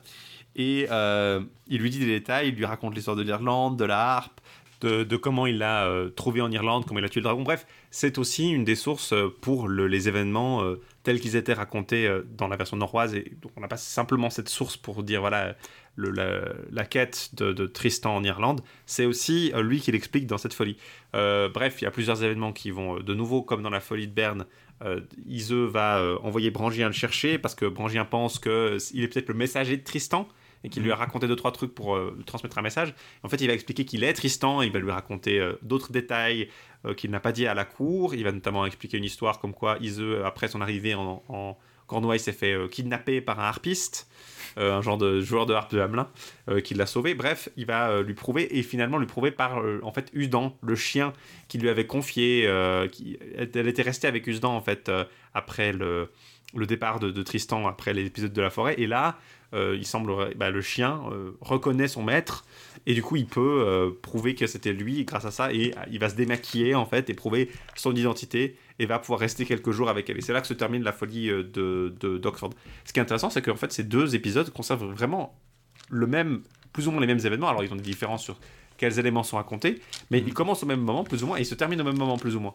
Ce qui, ce qui m'intrigue un peu, enfin c'est possible que ce soit un genre d'histoire qui est justement circulait de façon Mhm. individuelle. Ce serait une attestation de ce genre de circulation épisodique. C'est une bonne façon de, de compresser les événements, parce que comme ça, vous n'avez pas à le raconter. Et puis en fait, comme vous le remarquez si vous regardez des, des mauvais raconteurs d'histoire, c'est beaucoup plus facile de faire allusion à une histoire que de la raconter. Et du coup, vous laissez les gens euh, boucher un peu les trous. Donc une fois que l'histoire est con- connue, c'est beaucoup plus facile de rédiger une folie Tristan et puis de, de juste le, le faire évoquer des trucs euh, qui prendraient quand même beaucoup plus longtemps à raconter. Euh, Il y a peut-être aussi ce côté où vraiment c'est un- une compression de ce cadre narratif en fait. Vous, vous, vous gardez tout, de, vous gardez une forme très compressée, en donne une histoire très courte finalement. Un peu comme finalement vous voyez le chèvrefeuille de Marie de France, dont on parlera la prochaine fois, il y a un peu de ça aussi. C'est-à-dire si vous connaissez pas l'histoire, ce, ce- ce texte va pas être très puissant pour vous. Mais si vous la connaissez, ça, c'est une évocation poétique sur le- une histoire qui est déjà connue en fait. Euh, et donc ces, folies en fait sont peut-être une de nos meilleures euh, sources pour ça parce qu'elles sont justement ces, ces- ces épisodes qui circulaient. Euh, Il y a aussi le fait que bêtement, si vous avez, vous pouvez juste faire des allusions à quelques événements, ça vous évite les troubles de Thomas qui se plaint de savoir exactement quelle Ouais. source il doit utiliser pour ça. Si vous avez juste les grandes lignes, bah, vous pas, euh, personne peut vous accuser d'avoir euh, préféré une version à une autre. Il y a peut-être aussi un peu de ça. Toujours est-il que ces deux versions euh, sont du coup assez intéressantes et elles ont l'avantage de se rattacher assez, disons logiquement, avec l'une des deux traditions. La version de Berne, dans son style, est très proche de celle de Béroul. Il y a des événements et des personnages qui sont fait allusion qui sont seulement chez Béroul, no- notamment le euh, Dinas de Dinan. Euh, mais aussi d'Hermite, euh, alors que chez euh, la version d'Oxford c'est un peu différent, mais le style est très très proche de celui de Thomas. Euh, c'est probablement justement des continuateurs, c'est pas forcément les mêmes auteurs, mais c'est des continuateurs, des gens qui s'inscrivent dans cette tradition-là. Et donc c'est assez intéressant de, voir Tristan pour ça, je pense. Dans le grand ordre des choses, vous avez vu qu'on n'a pas beaucoup parlé du roi Arthur. Il est essentiellement passé, parlé ici comme d'une, mentionné comme une espèce de force euh, D'autorité. d'autorité, au supérieur à celle de Marc, ou en tout cas égale, euh, sinon supérieure, euh, auquel on peut faire appel, euh, dont les chevaliers respectent Tristan. Tristan est, se met au service du roi Arthur par moment, on n'a pas d'aventure détaillée, mais tout cela va, euh, disons, contribuer à rallier Tristan, un peu comme la façon dont, dont l'avait été peut-être à l'époque plutôt la Celte, Owain en fait. Mm. C'est une figure assez similaire à celle d'Owain qui existe plus ou moins indépendamment, peut-être même totalement indépendamment, Mm. et qui va finir par être agglomérée euh, avec le roi Arthur. Il mentionne d'ailleurs des, figures autres dans la, folie euh, Berne. Il y a une mention du roman d'Ider qui lui date du XIIIe siècle, mais qui probablement est plus vieux, où Ider défendait la reine Guenièvre euh, contre un ours Ouais. qu'Arthur était loin. Ce qui, était, ce qui est un roman un peu bizarre parce qu'on s'attendrait à ce que ce soit Lancelot qui le fasse plus tôt, mais en même temps Ider est un personnage qui a testé anciennement, donc peut-être qu'il a une connexion avec Guenièvre. Et là il dit ah je, je- je me suis sacrifié plus que Ider pour Guenièvre. Euh, donc on, on a déjà des parallèles qui sont faits entre ces histoires. Ça fait partie du même continuum d'histoire, mais c'est vrai que ça va rester longtemps marginal jusqu'à en fait jusqu'au Tristan en prose qui va vraiment Tristan en prose c'est basiquement on prend l'histoire de Tristan Iseux et à la fin quand Tristan se barre et est malheureux on va lui faire on va lui faire euh, rejoindre la quête du Graal en fait. Et puis comme ça il rejoint toute la bande et puis il peut devenir pote. Et ça ça va avoir de l'influence notamment sur ce qu'on peut appeler le cycle post-vulgate euh, notamment avec le personnage de Palamède qui est donc un personnage supplémentaire mais là on est vraiment dans quelque chose de, de- de- qui, qui avait encore une existence propre mais plus tard bah, il va juste se, fondre dans le décor et puis euh, devenir un chevalier parmi d'autres Ce qui est intéressant, je pense aussi, c'est qu'il faut lire Tristan. C'est peut-être plus compliqué à lire que de lire Lancelot, de lire euh, Yvain, mais, mais ça vaut la peine aussi pour cette vi- vision un peu différente du, de la relation impossible entre deux amants, euh, qui Mhm. est très différente de la version de, de Chrétien de Troyes, je trouve. À la fois, euh, disons, elle, elle souligne plus les les, les- les- le côté peu pratique. Le, chez Lancelot, finalement, Lancelot et Guenièvre, c'est quelque chose d'assez superficiel comparé à, Tristan Mhm. et Iseux. C'est un amour sincère, profond, mais il se passe pas grand-chose, ils se retrouvent pas tant que ça. Et euh, dans la version de Lancelot, il a- passent, ils passent une nuit Ils passent une ensemble. nuit ensemble. C'est vraiment un truc beaucoup plus, euh, disons, euh, Bah, idéalisé. euh, voilà. Ouais. Euh, Alors que là, chez Tristan et Iseult, c'est quelque chose de beaucoup plus dramatique, beaucoup plus impliqué. Et les presque, aboutissants. presque plus réaliste en fait. Vous avez plus de contact avec la réalité de ce que serait une relation. Ironiquement, oui. oui. Ironiquement, il y a ce côté euh, fantastique, merveilleux, le, le- le filtre. euh, la- ils sont, disons, poussés à l'amour fou par une, euh, par une euh, euh, raison particulière. Mais là, il y a vraiment euh, quand même un réalisme psychologique dans la version dont ils sont décrits, dans la façon dont ils vont, l'histoire va être poursuivie et les- les- les aventures vont se continuer en tout cas. Je pense qu'on peut conclure là-dessus. On vous parlera la, prochaine fois justement du chèvrefeuille parmi d'autres laits euh, de Marie de France et peut-être d'autres laits euh, aussi euh, anonymes ou qui sont proches. On va essayer d'aborder un peu cette littérature-là aussi. C'est une tradition aussi de textes plus courts, euh, dans lequel bah, justement va s'intégrer euh, ces histoires autour de Tristan, mais euh, d'autres éléments non tristaniens vont aussi faire partie des de et de France. Elle en a fait plusieurs, on va pas parler de, de- de tous, hein, on va Mhm. simplement, ça sera peut-être un épisode un peu plus court justement avant d'aborder à moyen terme le- l'iceberg qu'est le cycle de, du Lancelot Graal, mais enfin euh, on est encore en train de prendre notre élan, vous vous en apercevez. Sinon comme d'habitude, ben... Merci pour votre écoute, merci pour vos retours, merci pour vos commentaires, comme d'habitude. Euh, N'oubliez pas, euh, si vous voulez euh, nous aider à nous diffuser, de nous partager, de nous commenter, de nous noter sur iTunes, si vous écoutez par iTunes, de nous faire connaître. et bien sûr, merci de rester à l'écoute toujours avec nous. Et on vous dit à la prochaine fois. À très bientôt.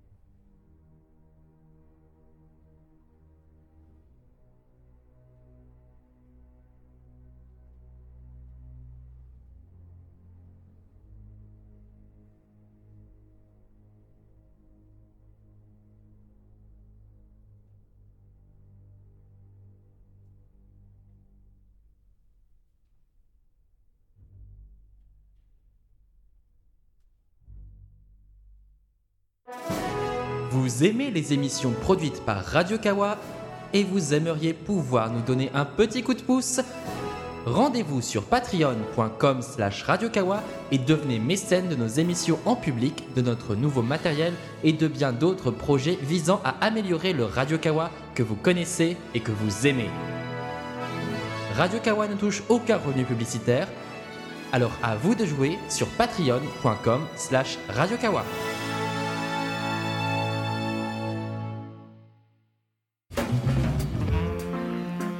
Dans Tech2, Franck et moi examinons la technologie aussi bien dans le cadre du travail que dans celui des loisirs et de la vie courante, de Microsoft Word jusqu'à Netflix. À chaque numéro, on vous propose donc un gros dossier thématique. Et si on va vous parler d'actualité avec Yann, on le fait avec un twist particulier. Parce que des podcasts qui en parlent de long en large, non seulement ça ne manque pas, mais c'est aussi tout simplement pas notre but. Pour nous, l'actu, c'est une rubrique hybride. On vous parle des news qui résonnent avec notre façon d'utiliser la technologie, mais aussi des objets et des applications qu'on vient de commencer à utiliser et qui méritent d'être évoqués. Tech2, c'est un lundi sur deux sur Radio Kawa.